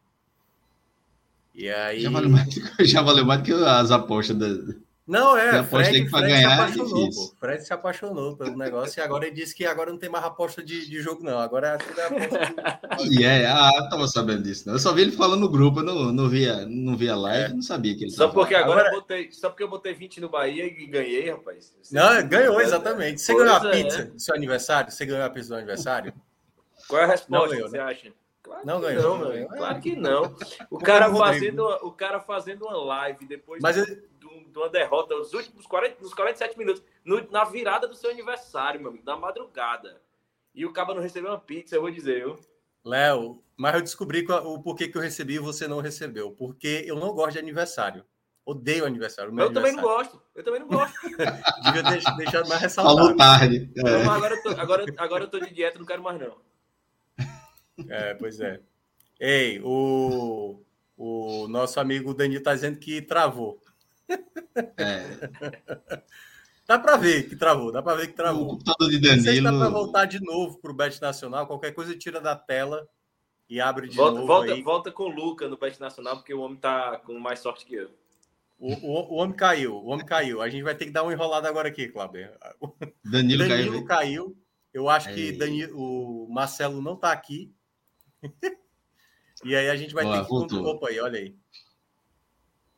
Apareceu. Mas só para explicar, ó, as pessoas vão apostando e aí você pode pedir para sair da aposta, ó, tá? 1.46 e tal. Se você não sair antes, se por acaso o avião caiu, ó, levantou o voo com 1.69. Se o cara não tirou antes o dinheiro, o cara perdeu tudo. Se o cara tirou até 1.69, ele ganha exatamente esse a mais aí, né? O 0.69 do dinheiro que ele apostou. Então é bem legal aí é, essa, esse Aviator. E aí fica. Meu amigo, o aviãozinho levantou agora rapidinho. É. Não, aí, ó, tá vendo? Ó? O cara simplesmente só caiu aí. É. Aí é arriscado. Se o cara começa a entrar com 100 reais aí, aí. Ó, nesse momento, Marcelo Filho tá ajudando a gente, mas é pelo celular, viu? É um monstro. Então, nesse momento, nós estamos sem piloto. Nós estamos sem piloto. estamos aqui no avião e o avião tá só com a gasolina aqui no, no céu. Ou seja, a gente não consegue fazer aposta, mas não. quem estiver acompanhando aí pode, pode fazer, brincar aí né, no, no Aviator, na Bet Nacional, se cadastrando com o código do podcast 45. Ou seja, além dos jogos que tem, né, de futebol, Copa do Mundo, ainda tem o Aviator. Vou começar a jogar isso aí. Oh, gostei. Eu já tinha visto, mas nunca tinha parado para jogar. Vou começar a jogar. E se Fred empolgou, meu amigo? Olha, Fred tem um olho a turma, é, empresário, né? Empresário. O homem não trabalha errado, não. Ele só trabalha no que, no que dá lucro. Então, se, se Fred for, eu vou, vou seguir. Vou segui-lo. Ô, ô, Minhoca, Danilo morreu mesmo, né? É, eu, eu, a mensagem dele foi a seguinte: a, a, mensagem dele falou assim: ó, minha internet começou a oscilar, acho que caí. Não consigo ouvir mais vocês. Voltou. Caí de novo, eu acho. Tá chato. Mas criando um clima terrível. O pior que é Ô, isso. Léo, veja. O, o Iago tá tentando entrar e o Iago também não consegue entrar. É Ele vai, disse que vai tentar entrar pelo celular. O oferecimento dessa live é Robson de Castro. É isso que quer dizer, veja. Tanto cai, como não funciona, como trava. É o Robson de Castro planejando futebol essa live. Veja, ele, ele, tinha que atrapalhar até a, a última live do, do Ceará no, na Foi, série, é a live do rebaixamento. A foto é. dele travou o computador do Danilo. A foto, a foto dele travou o computador aí, deu tudo errado. Não, mas, mas tá, tá tudo certo, tá tudo certo. É, mas eu, assim, quando o Danilo ou quando o Marcelo tiver uma resposta de que já tudo ok, vocês digam aí. Não sei nem quem, quem, tá, é, quem tá colocando isso aí na imagem, é você? Não, né? Claro. Não, eu não. Não, não tô administrando. Não pronto, consigo administrar, pronto, na verdade. Pronto. É, é Danilo, é Danilo. Acabou de escrever aqui. Ele tá dizendo que é ele. Ele disse que acho que sou eu. Acho que rola. Mas, o Danilo, acho melhor não, acho Danilo. É acho que tá, tá, tá, muito arriscado. Volta lá mesmo no, nas apostas normais. Não vamos forçar o Aviator, não, porque aí exige. No caso aí é só colocar o valor né, e apostar, né? E depois é, tirar. Né? Exatamente. Né? E aí você tem que tirar antes do avião decolar. E depois que decola, aí perdeu o dinheiro. Mas. Computador de Danilo, meu amigo. É a primeira coisa é, que a gente tem que pensar é 2023 aí. É. Porque... Veja, Tá a reformulação do Ceará tem que, tem que incluir o computador do Danilo aí. Né? É, exatamente. Não, Danilo, o, computador... o computador do Danilo é o é reflexo do Ceará. Poderia se chamar Ceará, o nome do computador dele. É. Isso aí dá ideia, não, porque o homem já se gabou da cozinha, do esgoto, agora vai dizer que comprou um computador da NASA. Olha aí, a gente foi rebaixado, mas investimos aqui no computador da NASA. Lindo. Já pensasse, comprando o computador de, de Danilo e anunciando como uma compra extraordinária. É. Mas o homem, o homem, o, homem, o, homem, o homem, esse ano, ele, a carta que ele usou foi reforma do piso do espaço onde os atletas passam depois do treino, que era um piso que encharcava e era escorregadio, que era uma obra muito importante de fazer, e a reforma do esgoto. Apenas. O homem é. se gabou disso aí, ao vivo, ao vivo, ao vivaço. Ô, Danilo, coloca aí Série A, né? Amanhã tem jogo de Série A. Amanhã tem Galo vou, e Cuiabá e. Vou sair, Bota, vou sair. Tem a Série A. Esse não, não, não é mais para mim, não. Léo, se quiser descansar, pode descansar. Não, vou, se, vou, se, não der, vou, a, gente, a gente só fez a chamada aí. Eu vou. Eu vou sair por motivo de sofrimento. Vou, vou evitar falar de Série A. Vamos embora. Tem um pouquinho, tem um tá... pouquinho mais de sono. Ó, um pouquinho mais de sono. Vai evitar Valeu, encontro pessoal, com o Luca, abração. Né? Não, tá de boa, tá de boa, pô. Valeu. Valeu, Léo, valeu, valeu. E aí, Cláudio, a gente faz uma duplinha aí na Série A? Acho que o Galo, né? É, o, assim, o Atlético Mineiro tá... tá mal pra caramba. Mas eu, como o Cuiabá vai jogar já tranquilo, e o Cuiabá, o Cuiabá não cai mais, né? Só tem que perder os dois jogos, tomar duas goleadas, pelo saldo é de nove de diferença para o Atlético Goianiense. Então, eu acho que o Galo vai acabar vencendo. Eu iria de Galo. E aí, esse Botafogo em casa é que eu não sei, cara. Que o Botafogo, o comandante, é péssimo. E o Santos também nesse time todo. Eu, até que... Será que o Botafogo não vai ganhar uma, não, hein? Não, ganhar já que... ganhou em casa, né? É, mas assim, nesse momento, né? É, eu, eu acho que dá para fazer uma dupla aí, Atlético Mineiro com. Talvez com Botafogo, né? Caiu de novo o homem. Filho. Caiu de novo. é isso, galera. Bet Nacional. Exatamente. É, Faça o cadastro. é, um computador bom, né, Clauber? Aí dá, dá tudo certo.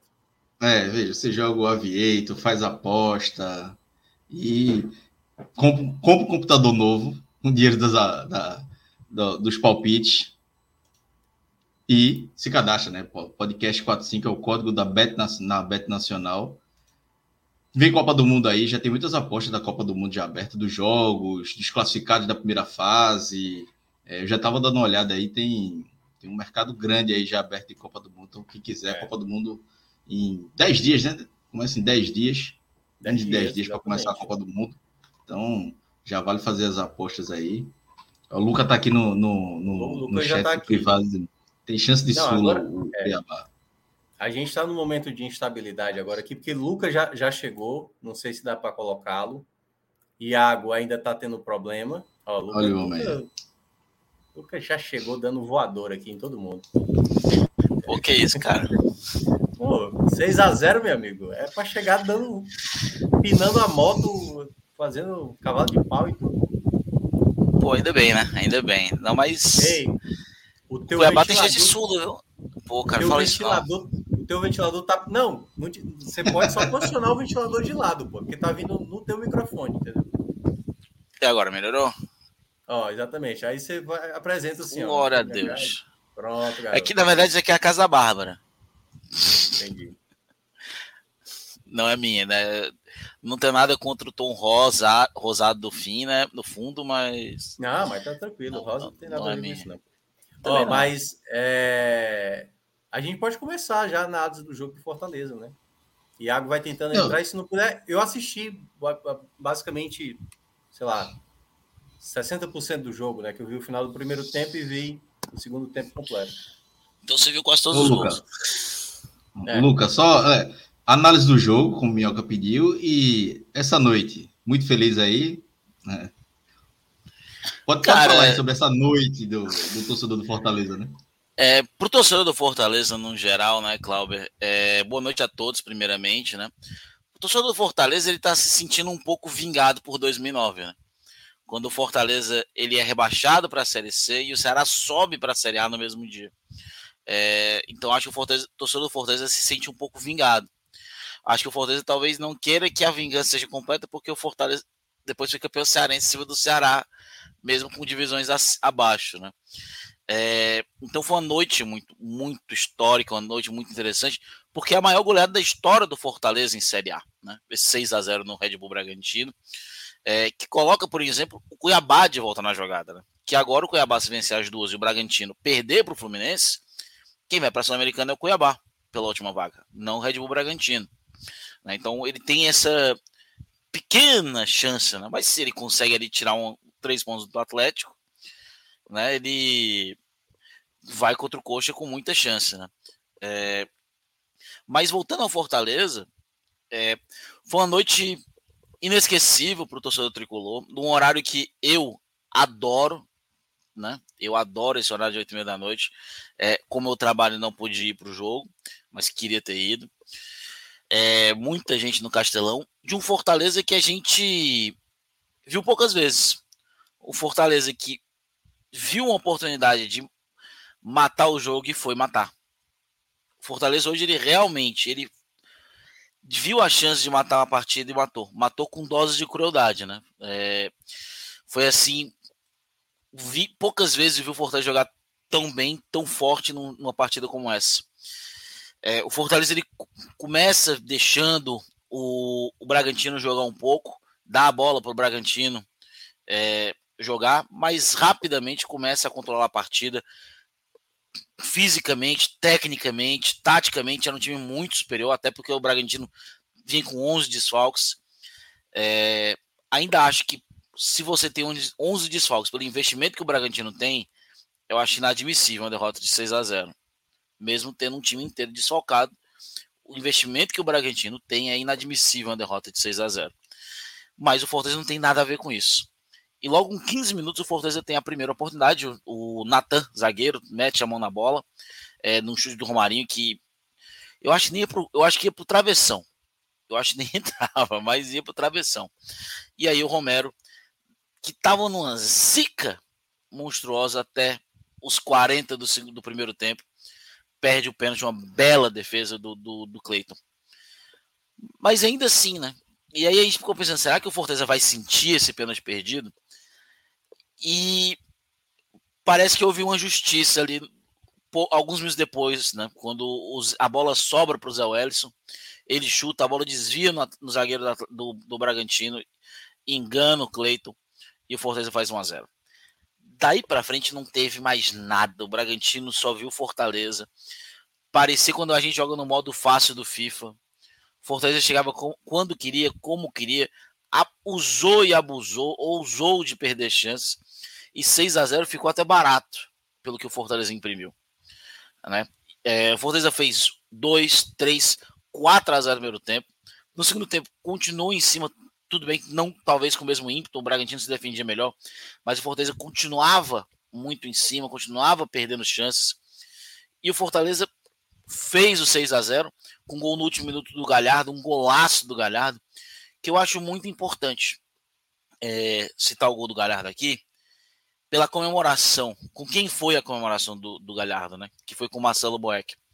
Que é como eu vou encerrar né, esse, esse primeiro momento. O Marcelo Boeck chegou no Fortaleza em dezembro de 2016 e foi ali, acho que logo após o Natal, que eu tive a oportunidade de conhecê-lo. Eu trabalhava no Fortaleza ainda. Ele tinha acabado de chegar. É...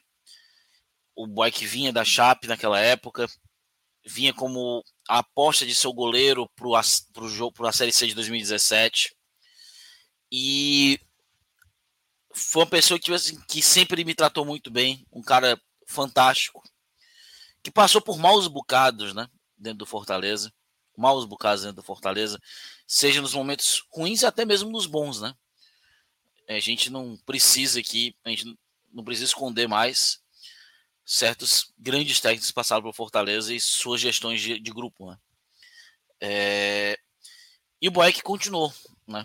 Continuou sendo o titular da, do acesso, foi titular de um título de Série B, foi titular da primeira Copa do Nordeste, foi, é, não foi titular na segunda, mas assumiu logo depois, esse ano. Foi titular em boa parte da Libertadores, foi titular em boa parte do, é, da campanha de ida à Copa Libertadores de forma inédita. É, se existe uma, um livro, se existirá um dia um livro sobre o momento que o Fortaleza vive hoje, tem um capítulo só para Marcelo, Marcelo Boeck. Talvez tecnicamente ele não tenha sido o melhor goleiro do Fortaleza em todos os tempos, mas ele é o maior, sem sombra de dúvidas, é o maior. É, ele se despediu hoje do torcedor. Né, eu acho que foi a, foi a última vez que ele teve, né, relacionado num jogo frente ao, ao torcedor. E eu acho que ele merece todas as homenagens possíveis por tudo que ele viveu no Fortaleza. Por todos os títulos e glórias e conquistas que ele nos ajudou a ter, dos seus 150 jogos, mais de 150 jogos pelo Fortaleza. É um ídolo pessoal meu, posso dizer com muita tranquilidade. E o que quer que seja o próximo momento do Marcelo, que seja com muito sucesso. Sucesso de um cara que começou a carreira sendo campeão do mundo com 18 anos e se encerra com sendo o, goleiro titular que pouco antes desse, desse momento ele foi o goleiro titular que levou o Fortaleza ao seu Libertadores inédita. É, então todo sucesso ao Marcelo e não podia ser diferente, né? É, foi um gol para cada ano de Marcelo Boeck no Fortaleza mais justa que nunca homenagem no dia de hoje, Cláudio. Minhoca, a gente pegando o, gancho de Boeck, é acho que até matéria de, de Iago né, no, no NE45, ele é o símbolo da reconstrução né, do Fortaleza, como o Luca aí passou por a, pela história dele no Fortaleza. O símbolo da reconstrução, se tiver é, é, sempre o torcedor daqui a 20, 30 anos lembrar dessa virada de chave do Fortaleza, vai lembrar de Marcelo Boeck. Né? É, o, o Boeck, ele é o, ele é o cara em loco, ele, ele vivenciou tudo isso, né? E olha que coisa, ele, ele vivenciou mais até do que o presidente Marcelo Paes, se você olhar. Porque ele, ele é o grande responsável pelo acesso da C para B, né? Em 2017, um time horroroso que o Fortaleza montou, e ele é, foi o principal nome daquele acesso.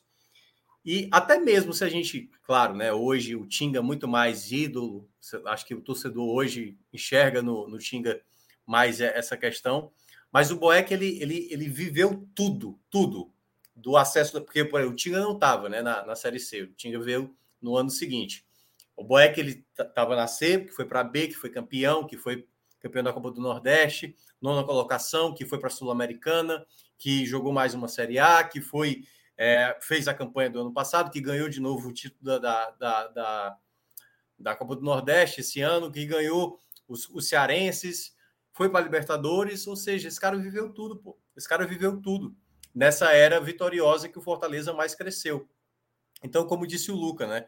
Se tecnicamente hoje e eu acho que talvez na história do Fortaleza ele não é o principal goleiro, mas eu acho que como referência, como eu até eu, cheguei a citar em algumas lives dos canais independentes do Fortaleza, que eu fui convidado algumas vezes, eu falei, cara, eu não tenho dúvida que o cara mais torcedor de todo o elenco do Fortaleza, que mais entende o Fortaleza é o Boeck, entendeu?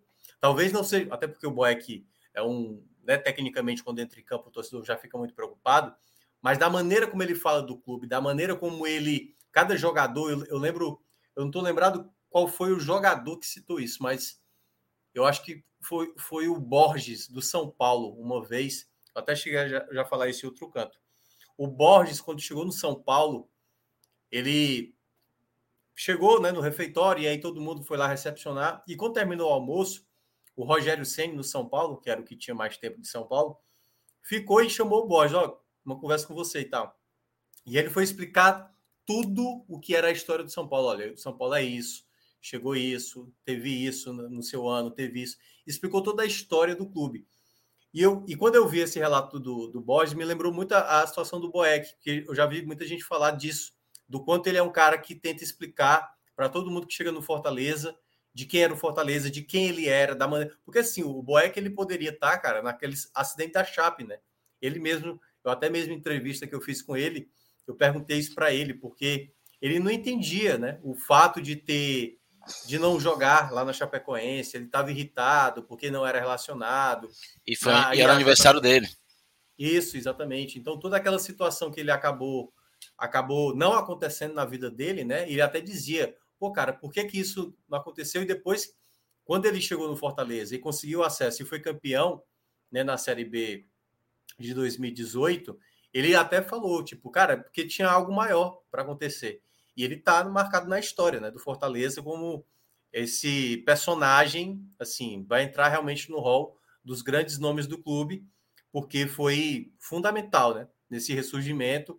E ele viu o Fortaleza naquela Série C, o clube que era, né? Então ele viu a estrutura do Fortaleza de anos atrás e está hoje aí se despedindo dessa maneira. Então é, é uma das histórias mais bonitas que teve no Fortaleza, apesar de tecnicamente realmente um goleiro que já não já não estava conseguindo fazer aquilo que sempre mostrou, né, com Fortaleza com muita entrega. Iago Mendes chegou por aqui. Ele tá, tá travado no, ou é impressão minha? Tá no 8 bit ali, o homem tá. tá. Rapaz. Tá difícil. Tá um, tá um gráfico Mortal Kombat Super Nintendo é. aí. I, Iago, ah. tenta falar alguma coisa aí, se tiver ouvindo. O negócio é Eita, tá difícil. Tá ruim. Ih, rapaz. Tá difícil. Só tem, tem que pagar oi, Iago. Tem que pagar oi. É, eu tô ouvindo. Ovo. Eu ouvi ovo. É, é, exatamente isso que. Alô, alô, estão me ouvindo agora? Agora. Estamos, estamos. Tá, agora sim. Só Pronto. não tá perdurando, mas. É, tá, tá difícil hoje. Hoje, tudo que a tecnologia. Tudo que a tecnologia podia fazer para dificultar hoje, ela fez. Foi um negócio assim espetacular. Você fez Mas a matéria, Iago. Fez a matéria. O importante é ter feito a é, matéria. É. Exatamente. Não, As matérias estão no ar já. Deu tudo certo. Deu tudo certo até eu publicar a matéria do Boeck e soltar nas redes sociais. Depois disso tudo, aí, aí você chegou assim, peraí, tá trabalhando demais. Aí começou. Bom, passageiro da agonia.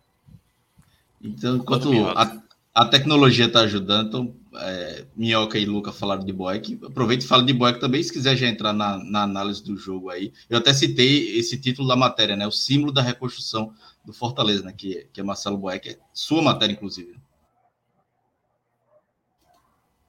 Então, Cláudio, é, é uma coisa que, assim, é, fica muito na entrevista dele e eu acho que, inclusive, é uma reflexão que a própria torcida do Fortaleza pode fazer, que, é assim, o clube apesar de assim ser muito além dele, tá? Ele é esse símbolo de um clube que é antes e é depois. Porque o Fortaleza hoje é um clube completamente diferente do que era antes do Boeck chegar. Ele mesmo cita na entrevista à, à Globo, no final do jogo, que era um clube que não tinha centro de treinamento, que se hospedava em, em hotéis, como ele mesmo diz, de beira de estrada, que disputava a Série C, que sonhava com um acesso que sonhava em permanecer na Série A. e que sonhava chegar em uma competição internacional. Então, assim, ele é o símbolo da revolução que aconteceu no Fortaleza nesses últimos cinco ou seis anos.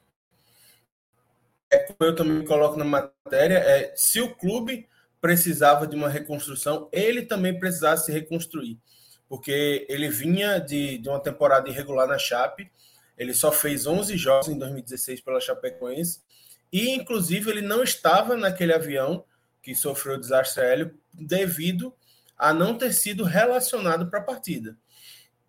Então, assim, é, ele, ele, assim, desde que eu comecei a, a acompanhar o Fortaleza, ele e o Tinga são dois caras que, assim, a relação parece ser especial deles dois com o clube, deles dois com a torcida.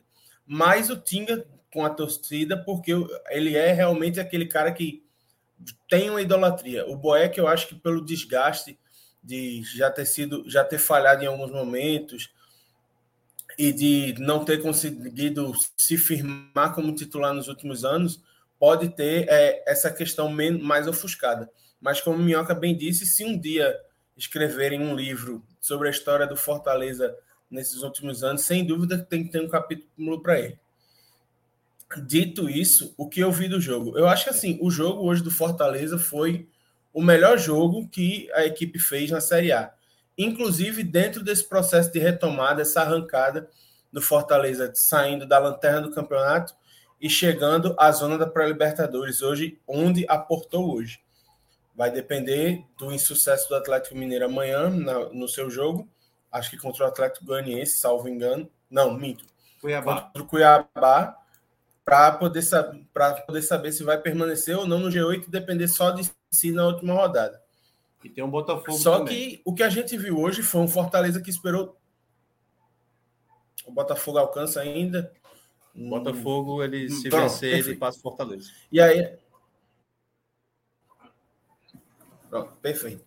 Então, assim, é, o que a gente viu, um Fortaleza que ele esperou o Red Bull Bragantino para sentir a temperatura do jogo durante 10 minutos. E aí, assim, nesses 10 minutos, o Red Bull Bragantino até teve uma chance que o atacante entrou na área, tentou driblar, mas acabou sendo abafado pela defesa e não conseguiu mais produzir nada no primeiro tempo inteiro. E aí o que se viu foi um Fortaleza que começou a acelerar na partida. Parecia um carro que, assim, partiu e colocou a segunda, a terceira, a quarta, a quinta marcha e foi evoluindo ao longo do tempo. E aí teve uma grande chance, já aos 15 minutos, com o Silvio Romero, centroavante quando é ruim, não adianta. E aí o, o Romero pega a bola para o pênalti que é feito pelo Natan, que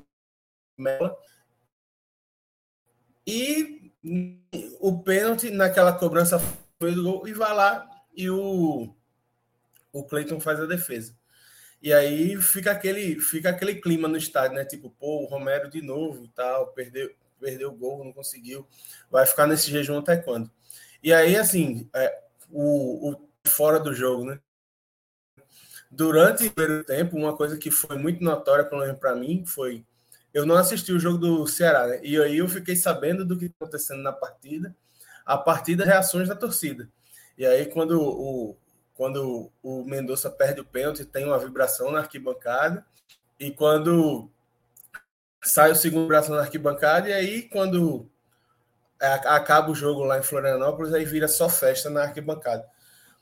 E aí, assim, depois que o, o Romero perde o pênalti, o time não se perde. Pelo contrário, parece que chega a chave vira e não. A gente tem que ir lá e resolver o jogo porque a gente não pode perder pontos por causa desse pênalti perdido. E aí o, o time tá pressionando, e aí marca, marca o primeiro, marca o segundo, aí tem outro pênalti, que é aí quem bate é o Pedro Rocha, o, o Romero não pede para bater, e chega o quarto gol, que aí é uma jogada também muito boa do Pedro Rocha, que cruza e o Romero chega completando na área. E aí é quando sai né, a, a, a zica. E aí ele marca o quarto, já na volta para o segundo tempo. O Fortaleza, já na sua primeira chance aos 10 minutos, ele vai lá e marca o quinto. E aí, depois de fazer os cinco gols, o Fortaleza ainda tem mais duas chances com, José, com o Zé Wellison. E não lembro o outro jogador no momento, mas. Deixa eu pescar. Bom, enfim, tem duas ou três chances, não marca e parece que começa a arrefecer o seu ritmo. E aí o Voivoda começa a fazer algumas trocas, inclusive coloca o Thiago Galhardo, bota até o Sebajos, que há muito tempo não entrava, para meio que, acho que para participar também da festa, já que era um cara que tá, já não estava participando tanto do elenco, e aí a partir do momento que a parte da vida entra em campo para sentir o clima da torcida e tal, e participar do jogo.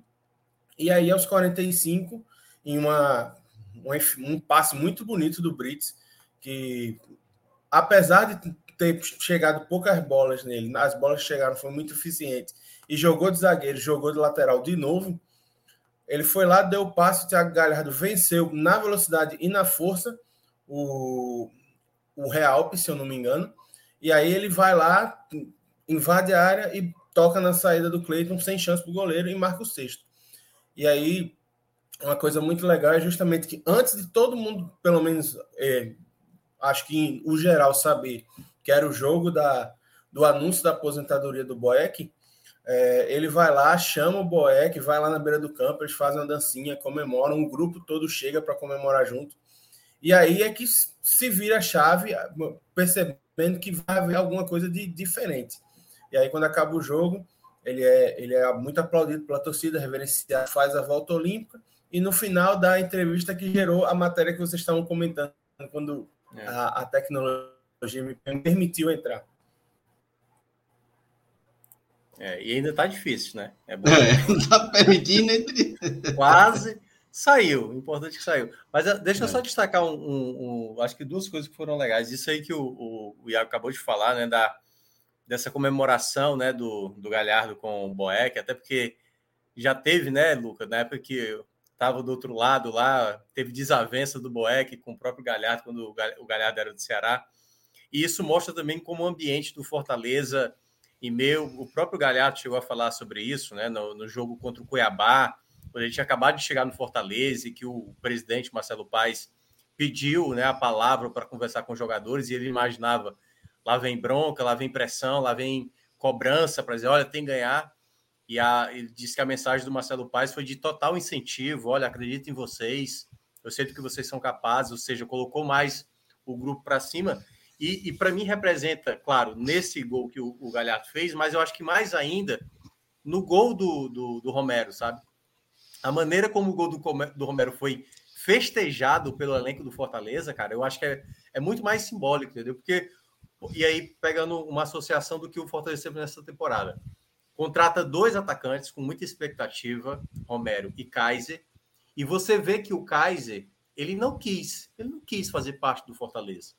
E me, mesmo tendo ali possibilidades, em um determinado momento, sendo preterido até para jogadores tecnicamente bem inferiores a ele, como era o caso de Igor Torres, mas era um cara que não estava abraçado ao projeto, diferentemente do Romero, mesmo vivendo uma péssima fase nesse né, segundo semestre, né, na Série A, ele não foi bem, ele estava sempre incentivando. Você não viu o Romero de cara fechada, claro, ele queria estar tá jogando, mas você vê que ele era. Toda vez que o Fortaleza vencia uma partida, você via no, no, nos bastidores. Eu sempre gosto de ver os bastidores né, do, dos clubes de uma maneira geral. Você via ele lá incentivando, ele sorrindo e tal. Então, acho que esse ambiente do Fortaleza e da maneira como o gol foi comemorado representa bem como o Fortaleza é um clube muito bem é, fechado, sabe? Os caras se ajudam e tudo mais. Então, acho que foi, foi, foi legal de ver. O momento, acho que até o Fernando Miguel saiu lá da meta para abraçar o, o, Romero na hora do foi, gol. Foi eu tomei um susto, cara. Eu tomei um é, susto quando isso aconteceu. Ia brigar com alguém, né? Parecia que ia brigar com alguém, mas foi bem legal de ver. Cara, é, é muito interessante. E só para pontuar. Oi. Ah, é, desculpa, Não, pontuar, ele, é tá, muito... ele tá com delay, ele tá com delay, ele tá com delay. Ele tá com delay. É, eu tô com delay. É, então, eu acho que eu vou primeiro, né? Cara, eu acho muito interessante porque isso é passa é muito pelo muito pelo Marcelo Paz, né? É, Marcelo Paz é uma pessoa, é um cara muito humano, né? Muitas vezes eu critiquei o Marcelo e muitas vezes a gente eu não concordei com muitas ações do Marcelo Paz, mas uma coisa eu posso dizer é que ele é um cara muito humano, né? Ele é um cara que ele sempre almeja o bom ambiente dentro do Fortaleza. O Fortaleza ele em busca do bom ambiente, e o Voivoda é muito é, direto nisso, o Fortaleza mantém quem quer tá lá. Quem não quer estar tá lá, que não está fazendo um bom ambiente, é encostado, é negociado. A gente viu isso várias vezes é, nesses últimos anos mesmo. Felipe Alves, Felipe, é, e entre outros, né? Então, o ambiente é muito importante. A gente vê por quê, né? Traz resultados. Mesmo o time afundado na lanterna, desesperado, o ambiente não era ruim. O time se apoiava, se ajudava, tava nervoso, tudo bem. Mas eu acho que a primeira coisa que eu acho que trouxe o Força de volta foi a união desse, do elenco. Que a gente via a união do elenco mesmo quando o time estava muito mal. A gente via a união do elenco. É, e isso é muito importante. Isso faz jogadores que chegam aqui querer ficar no Fortaleza. É, o Voivoda podia ter ido embora no começo do ano, ter pego o Atlético Mineiro, era o atual campeão brasileiro, cara. Podia. Tava lá, teve a, sonda, teve a proposta, teve a sondagem do Flamengo quando o Dorival assumiu lá. Podia. O Voivoda tava na lanterna, ele podia ter ido para lá. Ninguém ia se importar, né? Pro lado do, da grande mídia. Ficou. E olha que eu nem sei se ele fica. Hoje pode ter sido o último jogo do Voivoda como treinador do Fortaleza no Castelão. Né? Pode ter sido. É... Mas são essas pequenas coisas né, que eu acho que fazem. que diminuem um pouquinho dessa grande desvantagem financeira que a gente tem. E o Marcelo Boeck, ele é uma, ele é uma coisa assim que é uma pessoa que mostra isso claramente, né?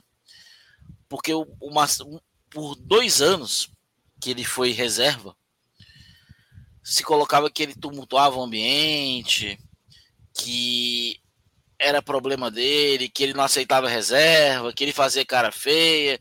E claro, o cara era ídolo e nunca ia gostar de ser reserva depois de tudo que ele ganhou no Fortaleza. Mas daí ele continuou sendo reserva, foi reserva do Max, foi reserva do. tá sendo reserva do Fernando Miguel e a gente não vê os problemas que a gente via antes. Então, será mesmo que o problema era. O... Mesmo com o Felipe Alves ano passado, nas mãos do Voivoda, a gente não via esse problema. Então, o problema realmente era o Boeck. Né? Então, cara, e a gente vê. O Fortaleza paga agora com isso. O Fortaleza paga por essa união, por esse momento, que, tra... que trouxe o Voivoda, que traz o Marcelo Paz. E, e isso é importantíssimo. Aliás, Desculpa, Cláudio, eu ia falar. Não, eu ia fazer uma pergunta para tu, Mico, mas é só sobre Vladimir Cordeiro. Ele perguntou quais os recordes foram batidos no é jogo é de hoje a nível do Nordeste, público foram... anual e pontos em turno. É, pontos em foi turno, um, né? é, superou a marca de 1 um, um milhão e 100 mil na temporada do público. Chegou a marca de melhor turno de um nordestino na Série A, dos pontos corridos, superando o Vitória, né? chegou a 37 pontos. Conseguiu também a maior goleada na, na competição. Até conversei com o Luca antes, né? Antes eram 3 5 a 1 o 5 a 1 sobre o Internacional em 2021, é, 5 a 1 sobre o Fluminense em 2005 e o 5 a 1 contra o Paysandu em 76. O que mais, Luca, que foi bateu, bateu de recorde? É, pô, é mais gols de um estrangeiro pelo Fortaleza no mesmo jogo, pela é. Série A também. Romero Silvio, fez dois. Eu acho é... que o Silvio, Romero, o Silvio, Romero, é o jogador que fez gol em todas as competições da temporada, né? Cearense, é Copa, Copa do Nordeste, Copa do Brasil, Libertadores e Série A, né? Série A, exatamente, o único. Ele e o Pikachu, né? Que saiu já, né? Ele e o Pikachu é. foram os únicos. Mas é, o Romero chega a 14 gols, né? Pelo Fortaleza na temporada é um número muito bom. Ele fica a um gol, né? É, ele, na verdade, ele. Agora eu tô em dúvida, se eu não me engano, ele ultrapassa o Fred alemão com 13 gols, né, se não me engano. Ou seja, ele quebra o recorde de jogador estrangeiro na história do Fortaleza com mais gols em uma temporada. É, um recorde que durava desde 1938. É, é, é simplesmente surreal. É, cara, eu, eu gosto do Romero. Não sei se eu acho que eu não ficaria com ele pro ano que vem, mas eu gosto muito dele. Eu acho ele um cara muito esforçado. Ele tava muito zicado também, né, cara? Ele tava zicado. Não, no jogo porque... ele tava zicado, né? Já no, no porque ele, ele perde o pênalti, ele perde o rebote ali do chute que depois cara, o fez. E fez. Mas aí chega e dá um bico. Acho que ele foi com tanta raiva para aquela, aquela é. bola que ele mete um bico. que ah, vou fazer logo essa, esse negócio aqui, não vou, e deu certo ainda bem. Mas foram muitos recordes. É, e o Fortaleza chega a 52, 52 pontos. Cara, e para quem gosta de estatística, o Fortaleza conseguiu em um turno fazer mais pontos que o Ceará no campeonato inteiro. É. Mostra bem a diferença né, de, do que foi o campeonato para cada um. Não, só para dar uma noção, Luca, disso aí, eu até cheguei a falar, acho que na segunda-feira, enfim, é, eram 10 pontos de vantagem do Ceará pro, em relação ao Fortaleza, quando, olha que coisa, há um turno atrás, quando o Ceará venceu o Havaí e o Fortaleza perdeu para o Bragantino, naquele jogo também que tomou um gol no final da partida, o Ceará abria naquele momento 10 pontos de vantagem para o Fortaleza. Um turno depois, o Ceará confirma o seu rebaixamento, o Fortaleza lutando para a Libertadores e abriu, tá com quantos pontos de vantagem agora? 18. 18 pontos, ou seja, 28 pontos a mais, que o Fortaleza fez 38 e o né, 37 com um ponto a ponto do Santos. E o, e o Ceará fez apenas 10 pontos nesse momento. Mostra né, a grande mudança que aconteceu aí, principalmente com as contratações. que era justamente um turno atrás, era a estreia de muitos deles, né? Exatamente. O Galhardo, a estreia do Galhardo, a estreia do Brites, que fez gol. Isso. E a gente pontou aqui um turno atrás, é, como o Fortaleza ia reagir com essas contratações. E tá aí. É. é, e justamente a gente depois. fez. Né, 19 jogos depois, o Fortaleza tá ainda vivo na luta por uma vaga na Libertadores e vai vivo brigar na última rodada por isso. Contra o Santos, acho que é difícil, não acho, eu não vou eu manter a minha opinião do jogo passado, eu ainda acho que infelizmente a gente não chega lá, mas cara, só de chegar na última rodada brigando é, é, é fantástico, cara, é fantástico o trabalho de recuperação do Fortaleza. Nunca ganhou o Santos lá, né, Lucas, se eu não me engano. Nunca ganhou. Já chegou perto algumas boas vezes, né? É, mas vencer mesmo não, não chegou ainda não, né? Ainda não. Eu não vou nem falar que o Fortaleza tá namorando a vitória lá, que das últimas duas vezes que aconteceu, o Fortaleza perdeu. Então vou ficar aquela, o Fortaleza não vence o Santos lá. Não vence.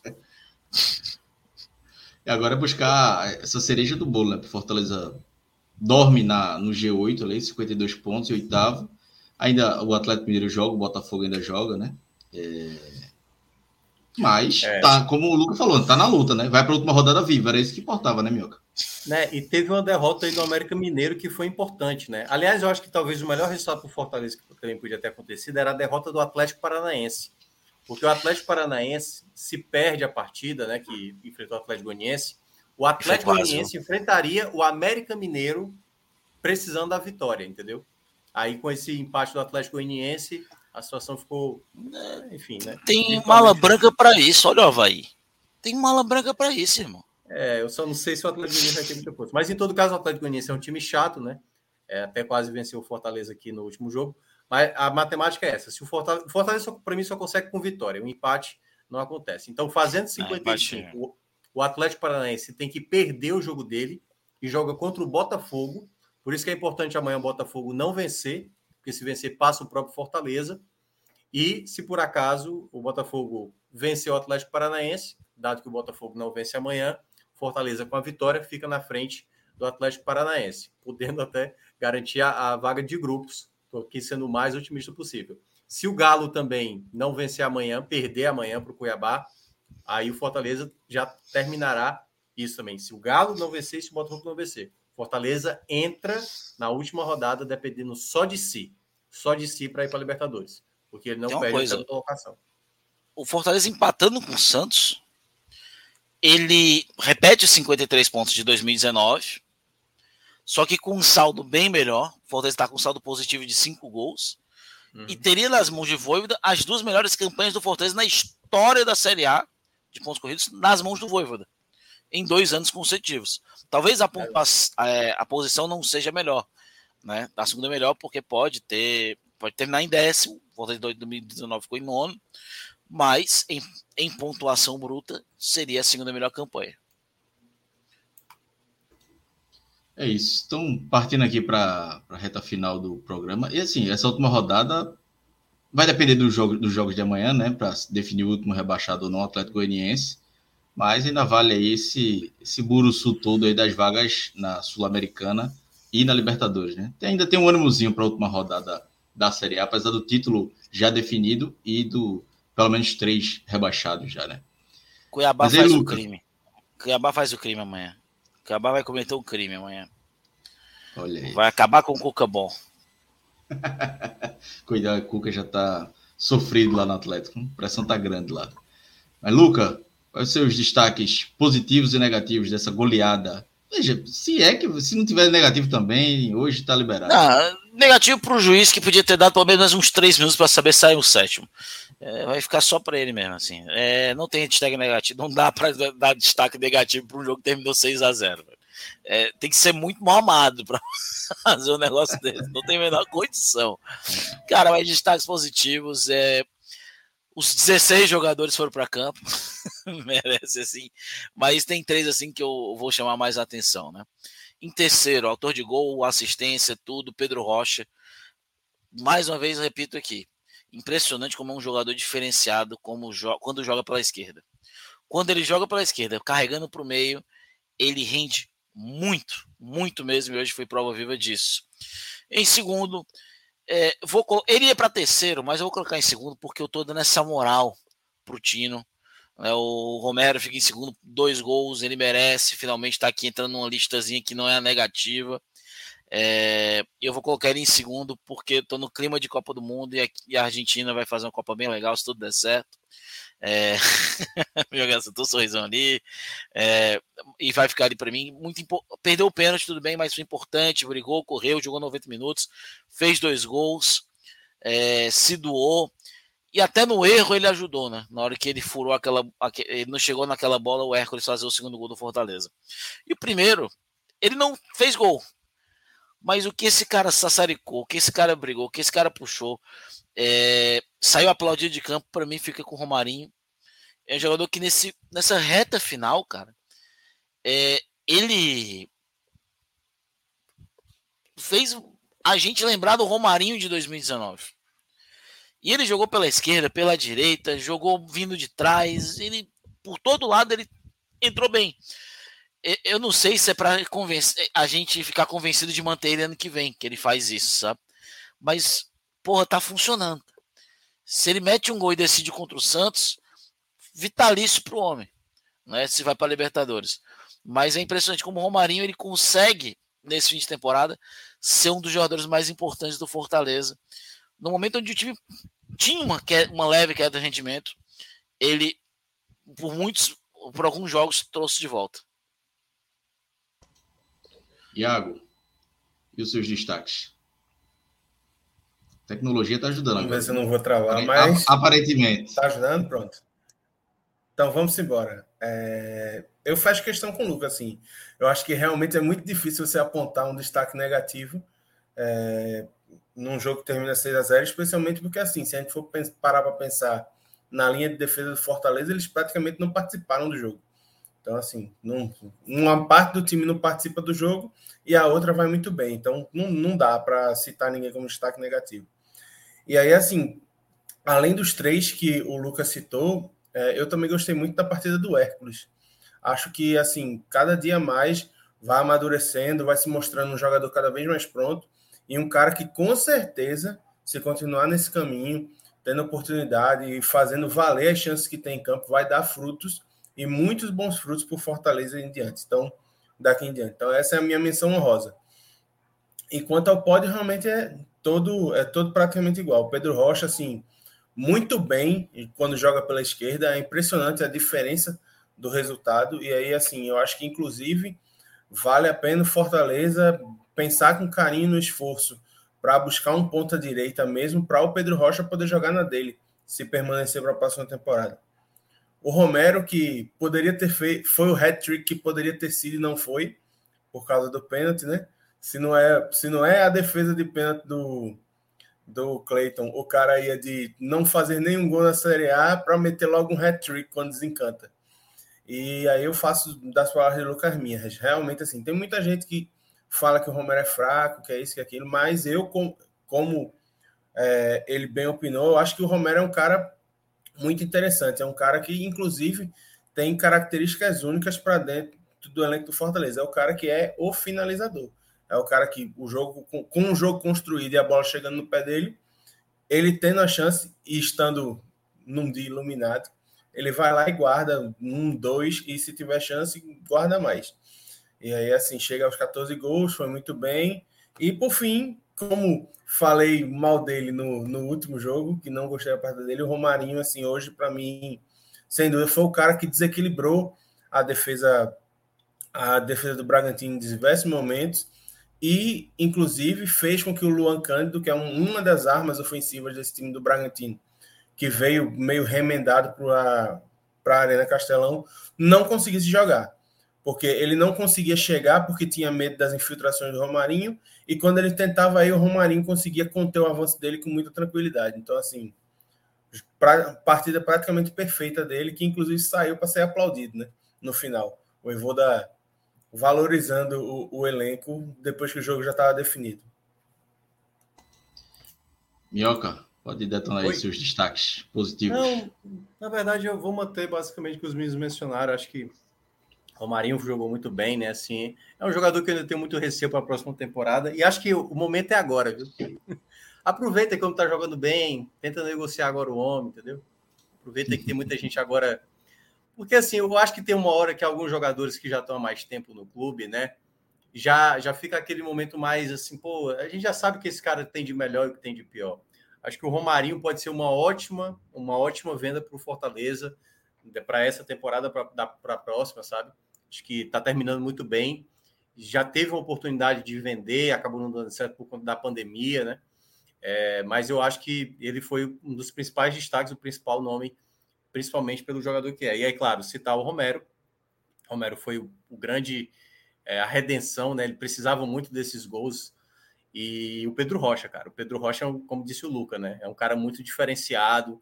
A, a, a, o passe que ele dá pro, pro, pro gol do, do, do Romero, né, que foi o segundo, é um passe na medida. Ele já tinha feito isso a mesma coisa com o Galhardo, né? Ele fez a mesma coisa com o Galhardo no, no jogo contra o Goi Goiás. Foi aquele jogo? Acho que foi Goiás, né? Que ele deu aquele passe que foi contra o Goiás. Então, assim, é um cara que também acho que vai ser muito útil para a próxima temporada. E aí é isso. Eu acho que destaque negativo não consigo citar ninguém assim, não. Né? Acho que todo mundo passou aí com louvor. É, que eu ia falar. Ah, sim, Fortaleza também, né, Luca? Teve outra marca que ele bateu aí. 100 gols na temporada, né? 100 gols, assim, 101, né? Para ser mais exato, né? 101 Cara, gols na temporada. Eu acho que a última vez que isso aconteceu foi em 74, velho. É. Faz tempo, não aconteceu, faz pode, pode ter acontecido, não, agora recentemente, mas é... assim, não era é, não era no nível de exigência não. como esse ano. Né? Chegou perto muitas vezes. Pois é. Mas fazer mais de 100 gols é uma marca também bem representativa. É isso, meus amigos. Algo Inclusive, mais adicionado? Lembrando que o milésimo jogador a fazer gol pelo Fortaleza foi o Otero, agora domingo, né? Isso, isso. É isso, temos uma live. Então, quase duas horas aí, faltam 30 segundos para fechar as duas horas de live. Agradecer a Tiago Minhoca, Iago, Luca. Eu que agradeço. Sem você, Dan... essa live não teria existido, você sabe disso. Faça comigo não. Ah, Danilo e ao computador dele, Marcelo. Hoje a tecnologia tentou atrapalhar, mas. a Léo, que estava mais cedo aqui também. Mas é, o importante é que hoje deu tudo certo, né, Minhoca? Quer dizer, tirando para o Ceará, Deu. É, mas a live Não, aqui... Não, tô falando quanto a live aqui é o, é o, que é o importante. É, deu. O cara, o cara dizer que deu tudo certo na segunda hora da live é fácil. Eu queria dizer, eu queria ver é, na primeira. Não, é. e Cláudio, e Cláudio que tem experiência mesmo para dizer que deu tudo certo. Porra, meu amigo, é, é difícil. Eu tava me vendo de Léo aqui, ele desabafando e eu, é, é me identifico. Esse, assim, esse muita coisa parecida. Esse texto eu já, eu já li semanas atrás, né? Mês, mês atrás. Conheço demais, conheço demais. Mas é isso, meus amigos. Valeu pela audiência, valeu pela companhia de todos. Fala mais alguma coisa, Luca? Ah, é só para corrigir aqui. Em 2018, o Fortaleza fez os mesmos 102 gols. Em 2018. É, tá é, mas não é, é, raro isso acontecer, viu? É, é raro. Não, e com Libertadores Série A e tal, aí é bem melhor fazer assim, né? É outro Pô, patamar. Dez né? vezes. 2018 foi Cearense, Série B e Fares Lopes, bem. É outro nível, né? É outro patamar. E ainda, e ainda, tem mais um, mais um joguinho para aumentar esse saldo aí, né? É. Vai chegar aos, Vai que. Pô, ao jogo número zero, 70 feliz, na temporada. É isso. Valeu, galera. Valeu, Minhoca, Iago, Luca. Valeu, audiência. Bora. Um abraço, galera, e até a próxima. Tchau.